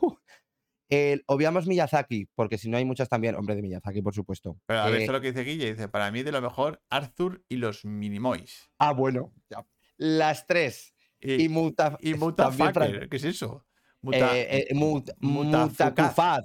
Eh, yo, la- yo he visto la primera y la segunda. La tercera ya no la he visto. Son verdaderas obras de arte, dice Guille. La primera a mí me gustó, es de Luc Besson, las tres. Ah, la vale. segunda ya. mm, ah, Yo creo que está ah, haciendo un troleo. son- ah, ya sé cuáles son. Vale, Sí, vale, ya pues sé cuáles está son. haciendo un troleo. la espada mágica, dice Rafa. Mira, yo esa peli la vi en el cine y he de decir que de pequeño, ¿eh? Y no me gustó. La espada no- mágica, ¿cuál es? Eh, pues es de la espada, en busca de la espada de Camelot. Pues hay dos dragones. A ver, es un, son dos, eh, pues que van en busca de la espada de Camelot y de repente también se encuentran con dos dra- dragones que, es- que eran. Pero, eh, esa, eran. pero espera, esa no es del, del director de, de los creadores de. Ah, no, no, esa es otra. la espada mágica. No sé, yo me acuerdo de la espada. Yo la espada mágica la he visto. En busca de Camelot, míralo. eh, Pues es de Frederick Duchau. No, no tengo ni idea. Pero es eso. A mí, ya te digo, no me, no me termino de convencer mucho, la verdad. Luego, los primeros animes databan de los años 30. Ah, vale, ya sé cuál es. Ya sé cuál es. Ujú. De los años 30. Dios mío. Todos se perdieron en los bombardeos de Tokio. En los años Vale. 30, joder. Balto, joder, esas pelis a mí me encantó. que te lo Balto puede es decir mi la hostia. Balto, Balto mola flipa. mucho. Mm, Balto mola mucho. Dice Rafa, dice, madre mía, ojalá volver a ver todo el tiempo del mundo para ver todas las pelis que estamos Mm. recordando aquí. Balto la pude ver 30 veces. 30 veces. No, Balto est- estaba muy guay. Encima era como una historia, o sea, una historia verídica de, de- de- de lo del tema de los El perros, perro que llevó las vacunas a... de las vacunas sí. y demás. O sea, o sea, y la peli, la verdad es que mola un huevo, ¿eh? O sea, como peli de aventuras es cojonuda. Y dura una hora y diez. sí. El Dorado también. Oh, a mí esa no me gustó mucho, la verdad. La Princesa Cisne, vale, muy bien. La princesa, todo el mundo la Princesa Cisne. El último unicornio seguro que la tendrás como favorita. Bueno, mm, esperemos, ¿no? Eh, bueno, saldrá. Eh, ¿Cómo entrenar a tu dragón? Muy buenas. Ahora, Contra el Dragón son la polla. Son muy buenas De, las la- tres. de las mejores trilogías que se han hecho en animación. Eh, Es lo mejor de que ha hecho Y DreamWorks. lo mejor que ha hecho. DreamWorks. O sea, lo mejor que ha hecho Sin DreamWorks, duda. sin duda. Y luego, Ojo, bueno, que es el animador, es el animador de Lilo, es verdad, de Lilo y Stitch. de Lilo y. Stitch. Sí. Que por Y eso el dragón se, se parece a Stitch. Ah, bueno, claro, un Es que se poquillo. parece. Verdad, se parece. Eh, también estoy a tope con el dorado. Es que me sé las frases de la película entera. A mí es que el dorado uf, me pareció más tonta. Lo siento, me pareció tontísima esa peli. Hostia, bueno. mira que dice Oscar. La gran película de animación del franquismo fue Garbancito de la Mancha, ¡Garbancito! ¡Ay! de 1945, muy avanzada técnicamente. Mira, Pues esa no la he visto. pues yo tampoco. Yo tampoco. Y la última del gato con botas me parece más magistral. No la he visto, así que. Pero la ponen muy bien, es verdad, la tengo que ver. A mí me gustó la primera. La Yo la es que no he visto ninguna. A mí la, la primera, el- la del personaje del huevo me parecía la hostia. Es que no he visto ninguna, o sea, con lo cual no puedo, no puedo opinar. No puedo decir. Bueno, que voy avanzando, que Vale, si no, sí, no sí, terminamos. que yo he Vale, hecho Ninja eh, Scroll. Ninja Scroll, vale, pues ya que empezamos con esto, tú has dicho Miyazaki, Manu, así que yo tengo que decir la... El momento donde yo ahí Miyazaki dije, hostia, hostia, que fue... A ver, tú me pusiste la princesa Mononoke, fue la primera. Sí. Vale, que me gustó mucho, me pareció muy notable. Pero es que ya cuando vi el viaje de Chihiro, o sea, eso para mí fue único. A ver, Chihiro tenía que salir. O sea, eh, no, Chihiro, o sea, tenía que salir. Y para mí fue el cambio, también de, ah, para mí, de, cómo ver el cine de animación, de nuevas propuestas, nuevas ideas, de, de- que puede ser magia, eh, metáfora, eh, todo la vez. O sea, eh, todo a la vez real. De verdad, el viaje de Chihiro es una peli única que creo que no se va a volver a repetir en la vida y que, mm, y que me parece ma- magistral. O sea, una obra maestra. O sea, bueno, ¿qué, qué cojones? Ganó, ganó el Ganó el Festival, de, Vene- Cannes de Venecia. No, de de, de Venecia. Creo que fue Vale, Venecia vale. el que ganó. A ver, lo voy a mirar. Ganó, bueno, ganó el Oscar. Por, el, ganó el Festival de Berlín. De Berlín, eso. Eh, ganó el Oscar a Mejor Película. El BAFTA. El, o sea, ganó un montón de premios. Y ganó el Festival de Berlín. Bueno, pues ya te digo. eh, a mí me parece que ahí Miyazaki tocó techo. Y, y es verdad que, que aún así que me encanta Miyazaki. Pero es que aquí es que es otra, es que es otra cosa. O sea, no, yo no, no, no sé, no hay catalogación posible para el viaje de Chihiro. Y creo que esa es la magia de la peli, que no hay manera de catalogarla. Es un drama, es una comedia, es de aventuras Es todo. O sea, tiene, tiene un compendio de todo y de. y funciona el equilibrio. y funciona. Y eso, Y- que, y eso que no conoces la cultura la cultura. japonesa que hay detrás. No, no, claro. eh, y la la peli es entera de eso. Y la peli va sobre eso, o sea, va- básicamente. claro, va sobre eso. Y aún así consigue fascinarte de una manera Estás fascinado toda la peli. que aunque no lo entiendas, ve, o sea, también es verdad que Miyazaki lo hace de manera que tú entiendas el- el- la moraleja que te quiere transmitir, pero tiene tantas, o sea, Sí, no, es- un aprendizaje para la niña y un aprendizaje de vida. O sea, y me parece una peli eh, que es fantasía, pura y dura. Así que yo, y la obra maestra de, de Miyazaki y de los estudios Ghibli. O sea, yo no hay. No, no, es, la película más Es la peli. redonda Claro. de Miyazaki, seguramente. Sí, total. Así que nada, mm, yo de mi estudio Ghibli, pues lo tengo que decir a, a, pues esto, a, al viaje Chihiro. Claro. Y luego está el castillo ambulante y demás, que me encantan, pero que. Yo es verdad que tengo, le tengo más cariño a la princesa Mononoke Porque fue la primera. porque fue la primera que vi en el de En el cine. Miyazaki y la fui a ver al cine en plan, pues oye, me dicen que está muy bien. Y la- me metí allí y salí flipado. Digo, ¿qué, Mm. acabo de ver? O sea, Mm. eh, Mm. joder, sí, es la hostia. o sea, Bueno, y, y yo sigo recordando que a mí en Venecia me pasó, o sea, te juro que me sentí como en Chihiro. Eh, lo del tren. Ese viaje en tren que va por el agua, por encima del agua, O sea, con esa música de Joey Siassi, que es, bueno, que es un magistral, o sea, otra obra maestra. Es que todo funciona del dedillo, coño. Eh, esa escena de una melancolía brutal. Pues es que lo viví en Venecia, lo viví igual. O sea, yo de repente yendo en tren a Venecia y de repente me veo por encima del agua. Y yo digo, no puede ser, no puede ser, soy como Chihiro. O sea, y ya os digo, me, me encantó. Dice A ver, por momento. aquí. Vampiros, en La Habana. Vampiros en La Habana. ¿Qué coño es eso? ¿Eso es, ¿Eso es de dibujos? No tengo ni puta idea. A ver, Vampiros en La Habana. Eh, el 85 de Juan Padrón. Pero eso, es una, pero eso no era de no sé, eso que- es una que peli, es- ¿no? Que, que no, que estoy viendo que es de dibujos, sí, es de Sí. animación. Es de Cuba. Sí, sí, es cubana. Yo, a mí eso sí me suena. Lo de que es una peli cubana, pero. Pero el, porque me sonaba haber oído hablar de ella, pero pensaba que era de real. Dice, hay vampiros de La Habana, me muero de gusto, dice Oscar. Yo es que no, no sé ni cuál es, no lo sé. El mago de los sueños, la aventura de la familia Telerín. Hombre, esa es histórica. Esa la tengo yo Ay, puesta. pues yo- La tengo puesta en estas. Yo es que no sé cuál. El mago de los sueños. La teníamos en casa, Manu.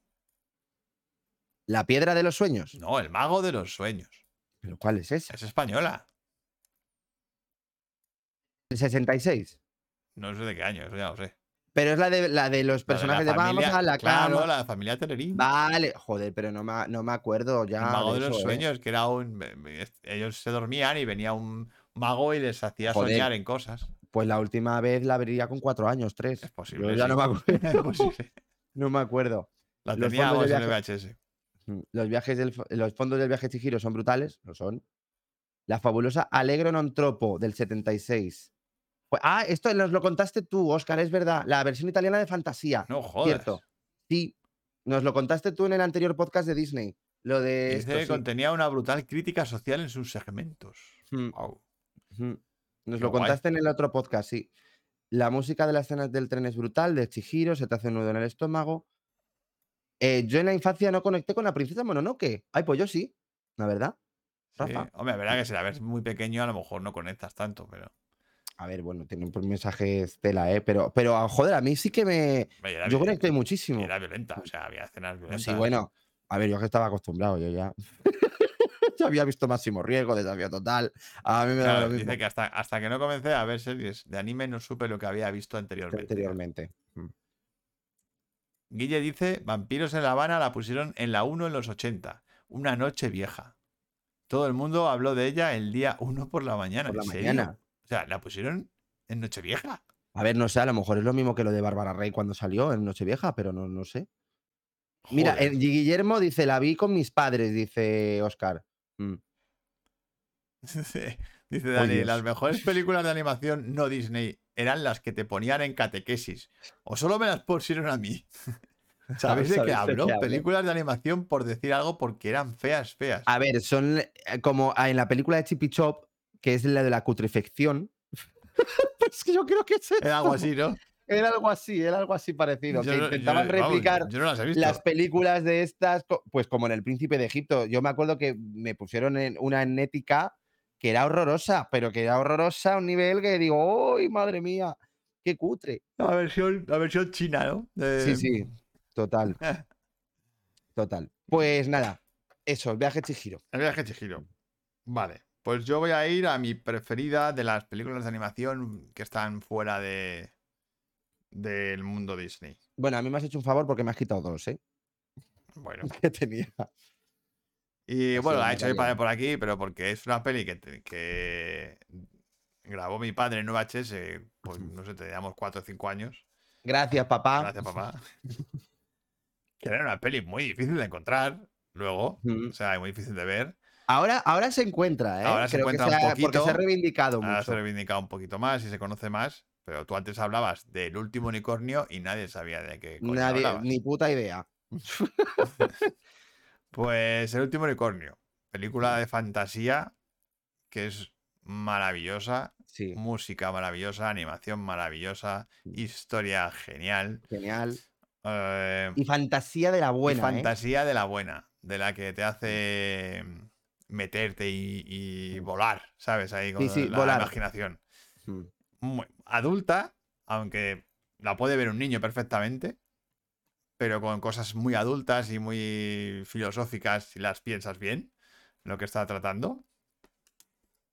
Y además la banda sonora era de América, del grupo de Sí, del Grupo América. Y estaba A ver, no, doblada- las, ca- las canciones, las, canciones. canciones, perdona, la banda sí. sonora completa no. Pero las canciones, que eran muchas, ¿vale? Porque había bastantes en la peli. Un momento, dice papá, yo la vi en la mili. Sí, Una papá tarde era de Mili. sábado en la cantina y flipé. Por Ay, eso pues la grabó, por eso la grabó. Ah, coño. Claro. Sí, sí. Y es, es un peliculón. Si podéis verla, creo que está en YouTube libre por ahí. O sea, se puede ver en YouTube. Creo. No, eh, no, un momento, un momento, ¿eh? Que creo que. eh, Es que, quiero decirte, es que la peli se ha reivindicado mucho. Y creo que la tiene. No, nadie. Vale. No, nadie. Pues, pues no. No hay no, spoiler, no la vale. tiene nadie, la tiene, No la tiene nadie. la Pensaba que la tenía filming. YouTube en pirata. Creo, Pensaba que la tenía filming. creo de recordar ¿eh? que la tiene YouTube en pirata. Mm. Yo encontré el DVD muchísimos años después. Sí. O sea, fue como lo encontré en la Joder, si perdido ahí en esa- un cajón. Pero si es que esa cinta de VHS no la queríamos tirar ni nada porque la teníamos ahí grabada porque si no, no la encontrábamos. Con el logotipo de Antena 3 antiguo. Sí, ¿Me sí. acuerdo? Estaba ahí. La grabamos de la tele. Tele5. No, no, era Antena no me 3, me acuerdo. perfectamente. Y con todas las rayas ahí del VHS. Sí, sí, bueno. Claro. Y maravillosa, con personajes maravillosos. Un doblaje de la hostia, porque el, Sí, el eh, doblaje era el muy doblaje bueno. era tan, tan bueno, tanto el original como el español. Sí. Los dos estaban muy Era, era buenos. en castellano, ¿no? No era latino. Eh, no me acuerdo. O Pues sea, yo mejor- creo que no, era era por- latino. porque el, el rey Hagar no era Constantino. No, no es Constantino. ¿No estaba por ahí? No, no es Constantino Romero. No sé, pero tenían No, unas, no, no, no, no, es en latino, es en castellano. sí. tenía unas voces muy guays. O sea, las voces Sí. estaban muy guays, tanto en Estaban español como en inglés, que estaba Christopher Sí. Lee, estaba mm, Jeff Bridges, Jeff estaba Bridges, Emia Farrow. Mia joder, tenía Farrow. un es- tenía repartazo. un ¿eh? repartazo, sea, y era una producción americana-japonesa. Sí. O sea, era una, una cosa muy rara que se hacía en los 80. Mm. No se había hecho mucho, pero No, se se hicieron hicieron dos dos. películas así y ya está. Se hizo una antes que era la, de los qué- la de dragones. los dragones, no sé qué de los dragones, y luego esta. Mm, Y esta fue la que triunfó un poco más. mm. Y Sí, porque la otra no, no mucho. la otra Pero esta, es que sobre todo porque esta es más emocional. O sea, consigue también tocarte la patata. Sí, O sea, no sé. mm, sí, sí. eh. O sea, esta tiene un tono tan Melancólico, melancólico, bonito. Sí, eh, fantasía, mm. eh, personajes muy carismáticos, todos, hasta, los, hasta secundarios más secundarios. Sí. Hasta la bruja esa que aparece en el circo o la... Bueno, es que, tie- es que, claro, la peli además va por fases. Va, o sea, sí, es muy episódica. Sí. Y tiene joder, el toro rojo, eh, la, la, angul- la anguila, ¿cómo se llama? La, No, el, el águila, el, rapaz, el, ¿Cómo se llamaba? el- el rapaz. No me acuerdo ya. Yo no me acuerdo. Y, así. conceptos, y conceptos filosóficos muy guays. Sí. Muy, Muy muy, chulos. chulos. O sea, muy recomendable. Me ha encantado que dice Oscar. Yo también flipé en la cantina de la Mili, pero por diferentes motivos. no sé cuáles serían los tuyos, que me los imagino. Pero bueno. Eh, Oscar dice que de la antigua Checoslovaquia destacan las increíbles películas del maestro Karen Zeman, que combinaba imagen real con cartoons al estilo del siglo XIX. Ah, car- cartoons del siglo XIX. Vale, Sí. vale, vale. Hostia, pues ni idea. La arpía, eso dice la papá. arpía. La arpía era la como se llamaba sí, el la águila, que da un sí. miedo. Sí, da, da cague, ¿eh? Daba O un sea, miedo en la peli. Pf, hostia, Esa tía que sabe que lo va a matar. O sea, es que es sí. brutal. lo sabe. Pero bueno, Es maravillosa. Para mí, genial. Fuera de Yo, Disney. yo la habría puesto, ¿eh? Yo fuera de puesto Disney me parece la. Yo la habría puesto. A ver, no es que sea la mejor fuera de Disney a, a nivel de calidad, o... pero para mí es la que más cariño le tengo. Pues. Oscar dice: Walter Lange, padre del pájaro loco, dibujó en los años 30 cortos eróticos que se proyectaban en Oh. ambientes privados de Hollywood. Mira, mira, Mira lo mira. que sabe Oscar. ¿eh? ¿eh? Joder. Y eso no era Disney. No. Vale. Pues mi número uno. Tu número uno. ¿Vale? Mi número uno es. vale, pues la habéis mencionado, como no, porque habéis mencionado un huevo. Eh, Ferguli. Ferguli, La, la tenía- vas a poner en el Ferguli. número uno. La tengo que meter Ferguli. O sea, Ferguli, joder, es que ha estado mucho y me parece una peli que es verdad que como pequeño, como yo de, de pequeño, verla de pequeño, la primera película que me hizo concienciar sobre el mundo Sobre la ecología. eh. naturaleza, sobre el. Sí, sobre el. Sobre esto. Y me pareció genial. O sea, además es una peli que funciona muy bien Bueno, el cual James Cameron copió absolutamente Todo, de Avatar, casi todo. casi, casi todo de todo. Avatar lo copió de ahí. Incluso os digo una cosa, el villano de, de Ferguri da más miedo y es más acojonante que el de Avatar, ya os lo, Bueno, lo comento. De, de largo. de largo. Eh, que por cierto es Tim Curry, el malo. Aunque en español también tiene el Guinness de los récords esta película porque Ángel Garó dobló a todos los personajes. Todos. A el todos los de la récord del película. mundo. Sí, sí. Treinta y pico Y- personajes, él solo. Y joder, es que me parece una película ecológica que de verdad, que fíjate que viéndola yo de pequeño, consigue calar el mensaje. O sea, y, y de, de las plantas, de la naturaleza, todo esto. Y de cómo el hombre destruye todo. O sea, y me parece que mezcla muy bien esa parte infantil, ¿vale? Que, que a veces es un poco infantil bastante, ¿vale? Con, joder, con una dureza y crudeza que dices tú, hostia, el clima final era duro. Que al final O sea- era, era durillo y, y, y te dejaba una sensación agridulce. Sí, sí, sí, sí. como, Como si, sea, que no- ha no lo han pasado Ha bien. terminado bien, pero aquí ha habido. Pero aquí ha habido cambios. aquí o ha habido cambios, y, sí. y no lo han pasado y nada. ha habido heridas aquí, ¿sabes? Sí, ha habido como- heridas que no se curan. Eh, no sé, ya te digo, o sea, me parece una peli muy, muy efectiva de la Fox, además que es, eh, que es australiana, no lo sabía. Y, joder, que funciona muy bien. A mí me parece que funciona que te cagas. Además, fue el mundo, fue, fue en el momento en el que Disney estaba a tope. O Sí, sea, en el que Disney 92. era el top, o sea, era como lo estaba rompiendo todos los años. A ver, pero esta esta. peli, esta peli creo que no, no, o sea, no triunfó en cines, sino que fue más en VHS, yo creo. Sí, yo creo que también. Mm, más de videoclub. Carne de videoclub, sí. Así que Ángel Garó fue el Mel Blanc español, dice Oscar. Y nada, solamente comentar eso, que me parece una peli preciosa, eh, con un villano que es acojonante, em, y con unos personajes muy carismáticos, esto hay que decirlo, Sí. o sea, muy, muy, muy chulos, que te, te meten también una historia de amor y Sí. demás, y muy noventera, es súper noventera, muy la peli es noventera, noventera del sí. copón.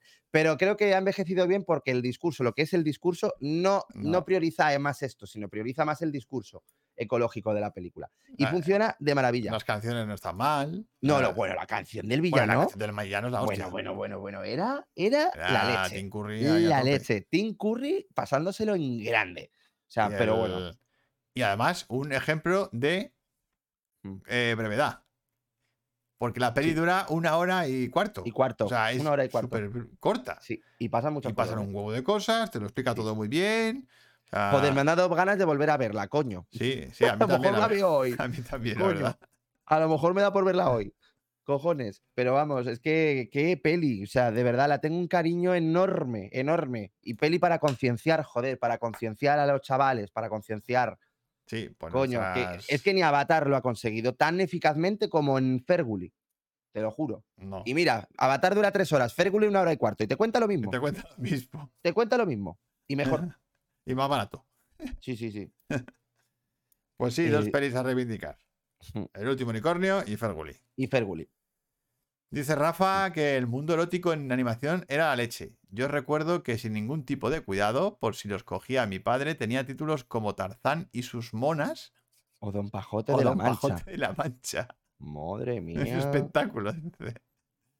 Pues yo esa no las he Cuando-. Dice, cuando yo era Rafa, cuando yo era pequeño, mi padre las alquilaba en Super 8. Ostras. En Super 8, cágate. O sea, ¿existía eso? ¿Se podía alquilar en Super 8? Yo qué sé. Eh, pero vamos. eh, pues nada, chiquis, vamos a ir un poco más. vamos a ir al grano que son y media. Sí, son y Vale, media. tenemos los extras. o tenemos sea, los extras. Que yo lo voy a decir rápido y ya toma por culo. O sea. eh, a ver, extras. A ver, es que las habéis dicho casi muchas, ¿vale? Vale, yo voy a quitar, no voy a mencionar las que dices, ¿vale? Vale, Princesa Mononoke, En Busca Valle Vale. Encantado, Chihiro, Sí, Todos los perros Chihiro. cielo, El secreto de Nim, Akira, Ferguli, El mago de los sueños, que lo ha dicho papá, ¿vale? Vale. Cómo entrenar a tu dragón, toda la saga, Shrek, Sí. por supuesto que nombrarla, Ice Age, El gigante de hierro, El guardián de las palabras, ¡Ay, yo la tengo puesta también! que, era- que la fuimos a ver al cine, que duraba una Sí, hora, o una menos, hora. o menos. El príncipe de Egipto, aquí he puesto ¿Cómo? ¿Cómo has dicho? El príncipe de Egipto. Vale, vale, creo que no lo habías dicho bien, pero bueno. muchas Eh, gracias. ¿Quién engañó a Robert Rabbit? Eh, bien, bien. No la he puesto, pero. Porque al mm, bien. final es una película. Aunque, hay Disney ahí un poco, Sí, ¿vale? vale. Porque sí entra Disney ahí. Mm. Eh, Ant, Ay, O- se me había olvidado. Hormigaz. Coño. una que no ha nombrado nadie, que es divertidísima, que es A ver, ¿cuál? Wallace y Gromit, Ay, la tengo puesta también. Es maravillosa. es cualquiera, una puta maravilla. cualquiera. Me da lo mismo. O sea, to- to- todas maravilla. La novia cadáver, Vale. Coraline y la puerta secreta, que es una Genial. puta joya. Maravilla los mundos de Coraline. Mm. Eh, Ha habido muchas que no habéis mencionado. A mí me claro, sorprendido. ¿eh? eh, Chicken Run Joder, eh, tampoco la ha mencionado nadie. es Me he quedado. divertidísima. Vamos. Una que te va a encantar, Manu, que A es ver. Monster House La tengo puesta de también. DreamWorks. que- Genial película. No es de DreamWorks. o sea, de DreamWorks, no, de. mm, Sony o no sé de, quién era. ¿De Sony? de- Peli que se olvidó, pero que es maravillosa. Pero o sea- es, es los Goonies, tío. Sí, es los Goonies. Es los Es- Goonies. Es los Goonies de consiguieron, la animación. consiguieron hacer los Goonies. Mm. Una que me sorprendió mucho que me pusiste tú, Sí. que es Ratón Polis. Genial, Que de lo no, mejor me, de no me la esperaba para nada y fue como una Divertidísima. Divertidísima. Divertidísima. Mm, Ghost in the Shell, Vale. Walking Life, porque al final es- Hostia, la de Richard es la del sí, Richard es animación. Es animación. Sí. Cubo, que me la Ay, pusiste las tú, dos cuerdas y las cuerdas mágicas, sí. mágicas, que es Joder, también una puñetera maravilla. Peliculón. Eh, animación española ganadora de un Oscar, Klaus. Ay, yo no la he visto todavía. Y tú todavía no la has visto. No. Solo visto, oh, claro. la historia es maravillosa y muy bonita, pero la animación es, Mm. buah, es que la animación te quedas fascinado, tío, con todo Uy, el estilo. Eh, Mortadelo y Filemón, la de 3D, la última que hicieron. Oye, Miguel, una cosa. ¿Dices Walking Life o a Scanner Darkly? Wa- Walking Like que fue la primera. Bueno, fue la primera. Vale, es que Claro. ha dicho Oscar a Scanner No, Darkly que Anne Darley también. también no entraría, pero. Pero, como Pero claro, la primera es a Walking Life. Claro. Sí. Eh, Mortadelo y Filemón, la de 3D, que es un descojone muy y es la mejor versión que se ha hecho, Sí, que se ha hecho de Mortadelo y Filemón en cine. sí. South Park, Joder, joder, genial. que fue historia, ¿vale? Porque historia. Es, es verdad que realmente es la peli de una serie, pero, Sí, sí, pero, es pero brutal. fue historia de cine. Fue o historia sea, del cine. Ojo, Yellow Submarine. Ah, bueno, claro. Pues no la había, no había caído yo. Vamos, pues, película surrealista, o sea. Total. Te cagas. Em, una ganadora del Oscar que es eh, Max. Hostia, eh, ganó el Oscar. Sí, Pero esa tú no la has visto. sí, ¿Has visto Merian Max? sí. ¿Te la puse yo? No sé quién me la puso, pero la he visto. Pues te la dejé yo. Me la dejarías tú, no sé, pero yo la he Sí. visto. Sí, sí. Eh, que es la de. Está en un stop motion. Sí, que es bastante, blanco y es negro. bastante heavy. Bueno, es- me- uf, a mí me pareció una obra maestra esa O sea, es la polla. o sea, es la hostia. Es la polla, como, Es la como lo cuenta. O sea, es, Sí, sí, es la hostia. eh, Lego, la película, Ay, la tengo puesta también. Mm, que es divertidísima. Sí, muy divertida. Y mm, toda la saga Asterix, que ya la habéis nombrado por aquí. Mm. El Señor de los Anillos, la de Bansky. Vale, la de.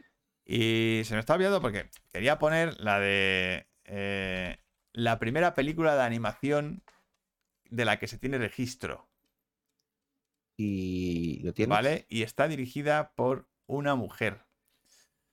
Mm. Y es, a ver si te encuentro aquí la lista, a ver si encuentro eh, aquí. Es, eh, joder,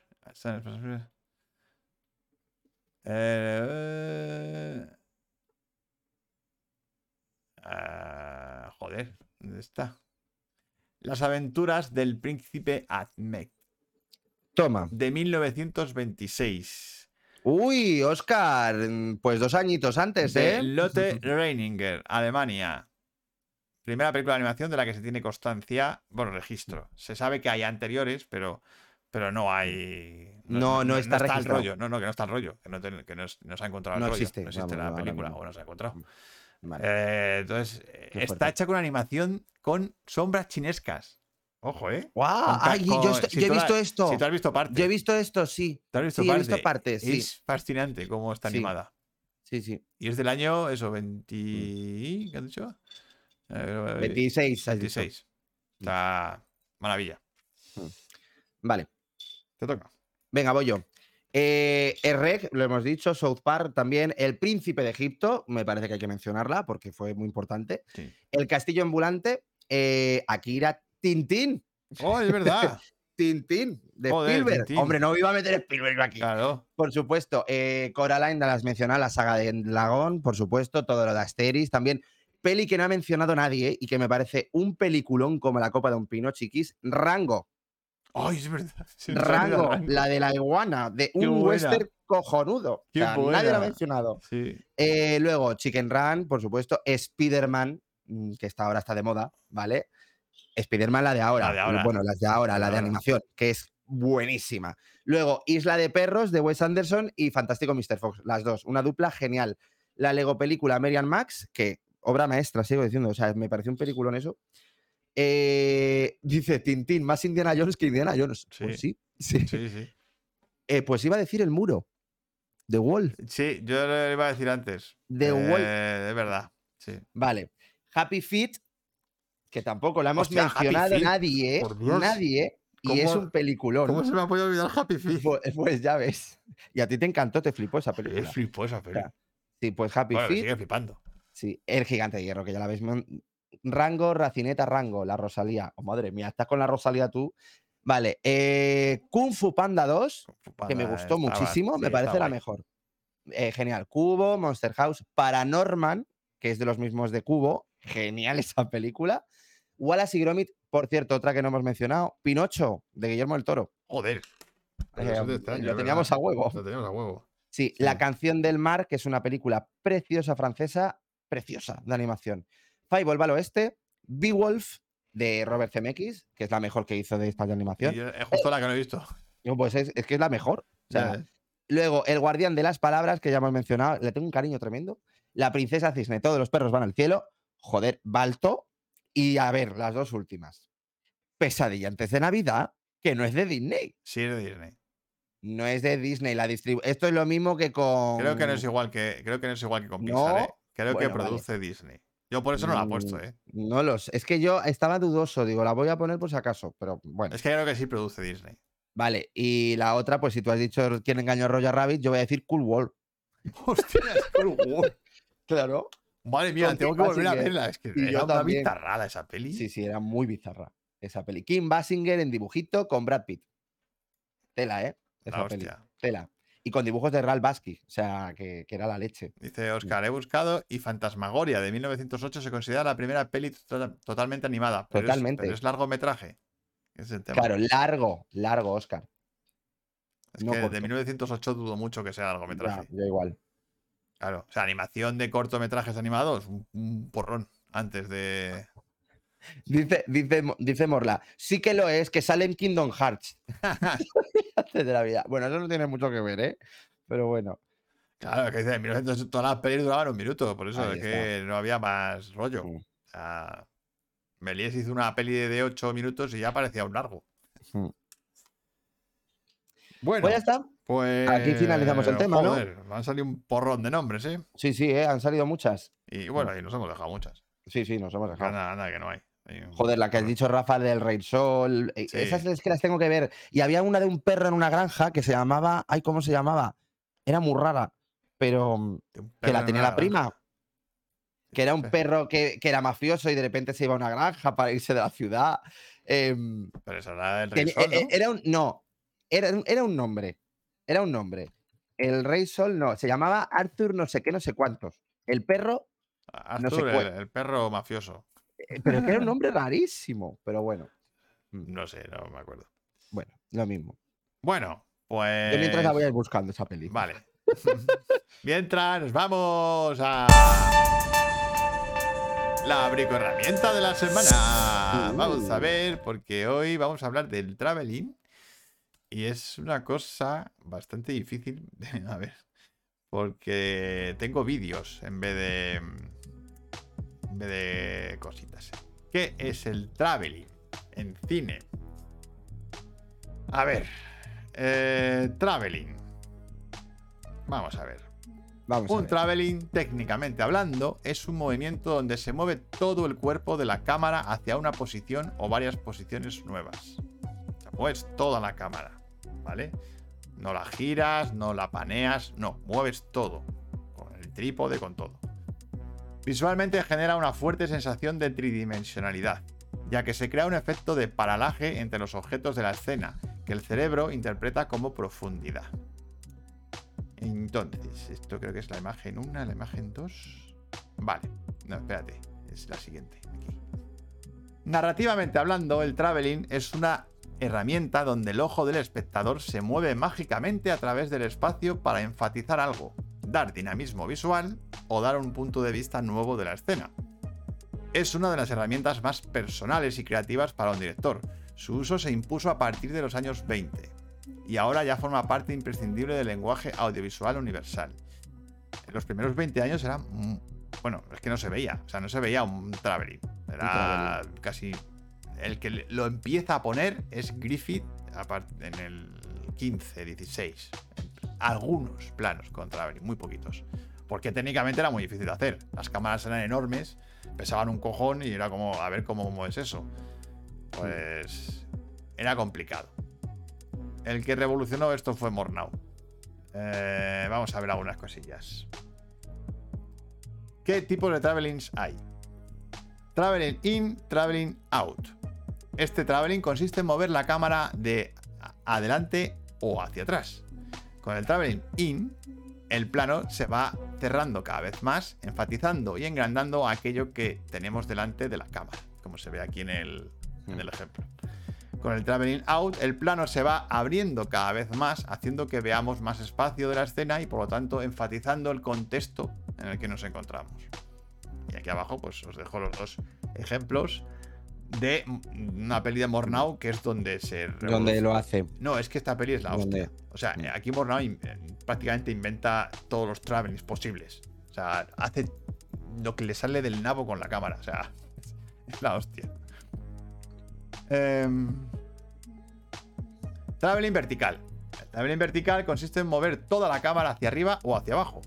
El traveling vertical no es tan habitual como los demás, ya que da una sensación al espectador de estar volando o flotando. Y resulta algo antinatural si no está justificado. El plano que estáis viendo aquí es porque está en un ascensor. ¿Vale? Si no, parecería que estamos flotando. Al igual que el lateral se suele usar para hacer seguimiento de personajes u objetos. También es muy frecuente usarlo para entrar o salir de, un- de una secuencia. Mm. El clásico final de una película donde la cámara termina volando hacia arriba. Que lo hemos visto un millón de veces. Dice Oscar, el traveling como elemento narrativo lo desarrolló el torulense segundo de Chomón para Caviria. Para Caviria. 1914. Es posible, es que en toda esa época la gente estaba haciendo pruebas y experimentos con las cámaras. Pero donde realmente. A ver, Mornau es el que en esta película lo. lo peta. O sea. Es increíble. O sea, Mm. lo que hace aquí. Eh, traveling circular. Este sí que es raro. O sea, este sí que era raro de ver. El traveling circular consiste en hacer que la cámara gire alrededor de un personaje u objeto. Con traveling circular, el objeto o personaje que rodea la cámara se convierte en el centro de toda la escena, generando un fuerte efecto de tensión y dramatismo visual. Suele usarse para momentos importantes de la historia como puntos de giro del guion o momentos de mucha tensión dramática. Era muy difícil de hacer, hasta la peli esta de la rueda eh, no, no, se, no se había conseguido tan bien. Y aquí lo que hacen es utilizar las vías del tren. ¿Os fijáis? Ni, Sí, siqui- ni siquiera montan, justo. ni siquiera montan un, No. un traveling con vías, porque en ese momento pues no lo hacían. No, no, no. O podía. sea, eh. Entonces, es una manera súper original de, de- de hacerlo. Una maravilla. La rueda, vaya peli. Eh, siguiente. El traveling lateral. Seguramente el más clásico. Este eh, este traveling lateral consiste en mover toda la cámara hacia su derecha o hacia la izquierda. El traveling lateral suele usarse sobre todo para hacer seguimientos de personajes u objetos en movimiento, pero se puede usar también para dar profundidad visual o describir un espacio. Este es el que más se suele usar. Y luego tenemos el último que es el mixto. Un traveling mixto es aquel traveling que en su trayecto mezcla dos o más movimientos de los comentados anteriormente. Estos suelen ser movimientos técnicamente muy complejos, pero muy ricos narrativamente hablando. Por ejemplo, se puede usar un traveling out mezclado con uno lateral para, que, para luego seguir con uno vertical. O empezar con uno vertical, seguir con un traveling in y terminar con uno circular. Las posibilidades son infinitas. En la mayoría de ocasiones, este tipo de planos se les considera planos secuencia, porque suelen ser planos bastante largos. Como este de aquí, que en su momento es, vamos, historia de cine este plano. Una, una locura de Mornau. Imagino que aquí te- tenían la cámara subida a, una, a un carro de ruedas para poder mover todo esto. Así que el traveling es seguramente la herramienta más creativa y personal de un director. Es como escribir con la cámara. ¿Recuerdas algún traveling que te haya impactado mucho? ¿Eh, Manu? Yo es que siempre tengo a Spielberg. A Spielberg, ¿no? Sí. Y a la hora de hacer travelings, pues por ejemplo, la escena. Mira, tanto la escena de la cocina como luego en la Guerra de los Mundos, que la escena del, del sótano. Del sótano, sí. Y luego también, bueno, y luego a la hora de presentar personajes. O sea, me pareció que era brillante. Brillante, como lo hacía. Brillante. Y luego Scorsese. Si es del traveling, es Scorsese. De los que has- de ejemplos que has puesto, como en plan de el, el traveling delantero El y todo esto. o in, sea, traveling out. Sí, te- o sea, en eso Scorsese me parece un, un rey. O sea, también. Eh, mejor, dice Rafa, mejor traveling vertical One Cut of the Dead. Cuando se suben haciendo el castillo humano. Ah, bueno, pero eso es maravilloso. Y el zoom en In the Tiburón hacia Brody cuando ve al tiburón en la playa. ¿Es traveling in? No. no, eso no es traveling. Bueno, ¿Eso es un sí, sí, pero no. Bueno, a ver, A ver, si es un zoom. Es un traveling compensado, que es una sí. herramienta que no hemos comentado todavía por aquí. Pero ya se comentará. Ya se comentará, pero es, es el es que es mezclar el traveling con el zoom. Y entonces produces un efecto de, de mareo. Es como el, el fondo se expande y el personaje sigue en su sitio. Es, es un efecto muy extraño. Mm. Exactamente. Es zoom más traveling. Más traveling. Que es, una cosa que inventó, bueno, que inventó, que puso de moda Hitchcock en Vértigo. He conseguido encontrar la película de la que estoy hablando y que tú has visto. Sí, la del perro. La del perro. Robert Dangerfield. Yo, joder, no me acuerdo de nada, tío. A ver. No, no. Ponte el, ponte el nombre que te estoy diciendo. Mira, lo pongo aquí. ¿Robert? El- espérate. Robert, Robert Dangerfield. Cuando he visto el póster, es que digo, esta peli la hemos Robert visto mazo de veces en la infancia y no recordábamos su Hostias, el nombre. perro este borracho. Claro, era un perro borracho que era de la ciudad y que se iba a una granja. Es verdad. Es la madre que le parió. Es que, claro, me ha venido unos recuerdos que digo, esta peli la vimos mazo de veces. Sí, con un gallo.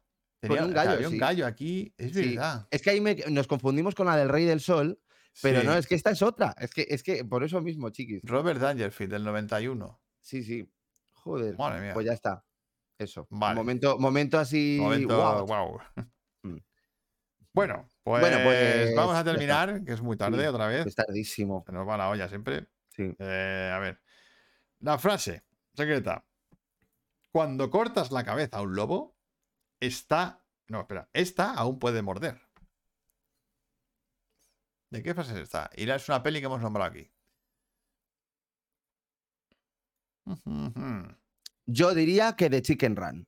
Chicken Run. Pues no, no es Chicken Run. No. Cuando cortas la cabeza a un lobo, esta aún puede morder. Una película. La princesa Mononoke. Sí, señor. Sí, vale, la princesa Mononoke. Le acabo de Claro. caer, claro, digo lobos. ¿En qué vale, sí. película sale un lobo? Vale, vale. Y me parece una frase un poco bestia, digo, coño. Eh, sí. Anas- por favor, sí. Anastasia. Isla de perros. Isla de no. perros podía ser, pero no.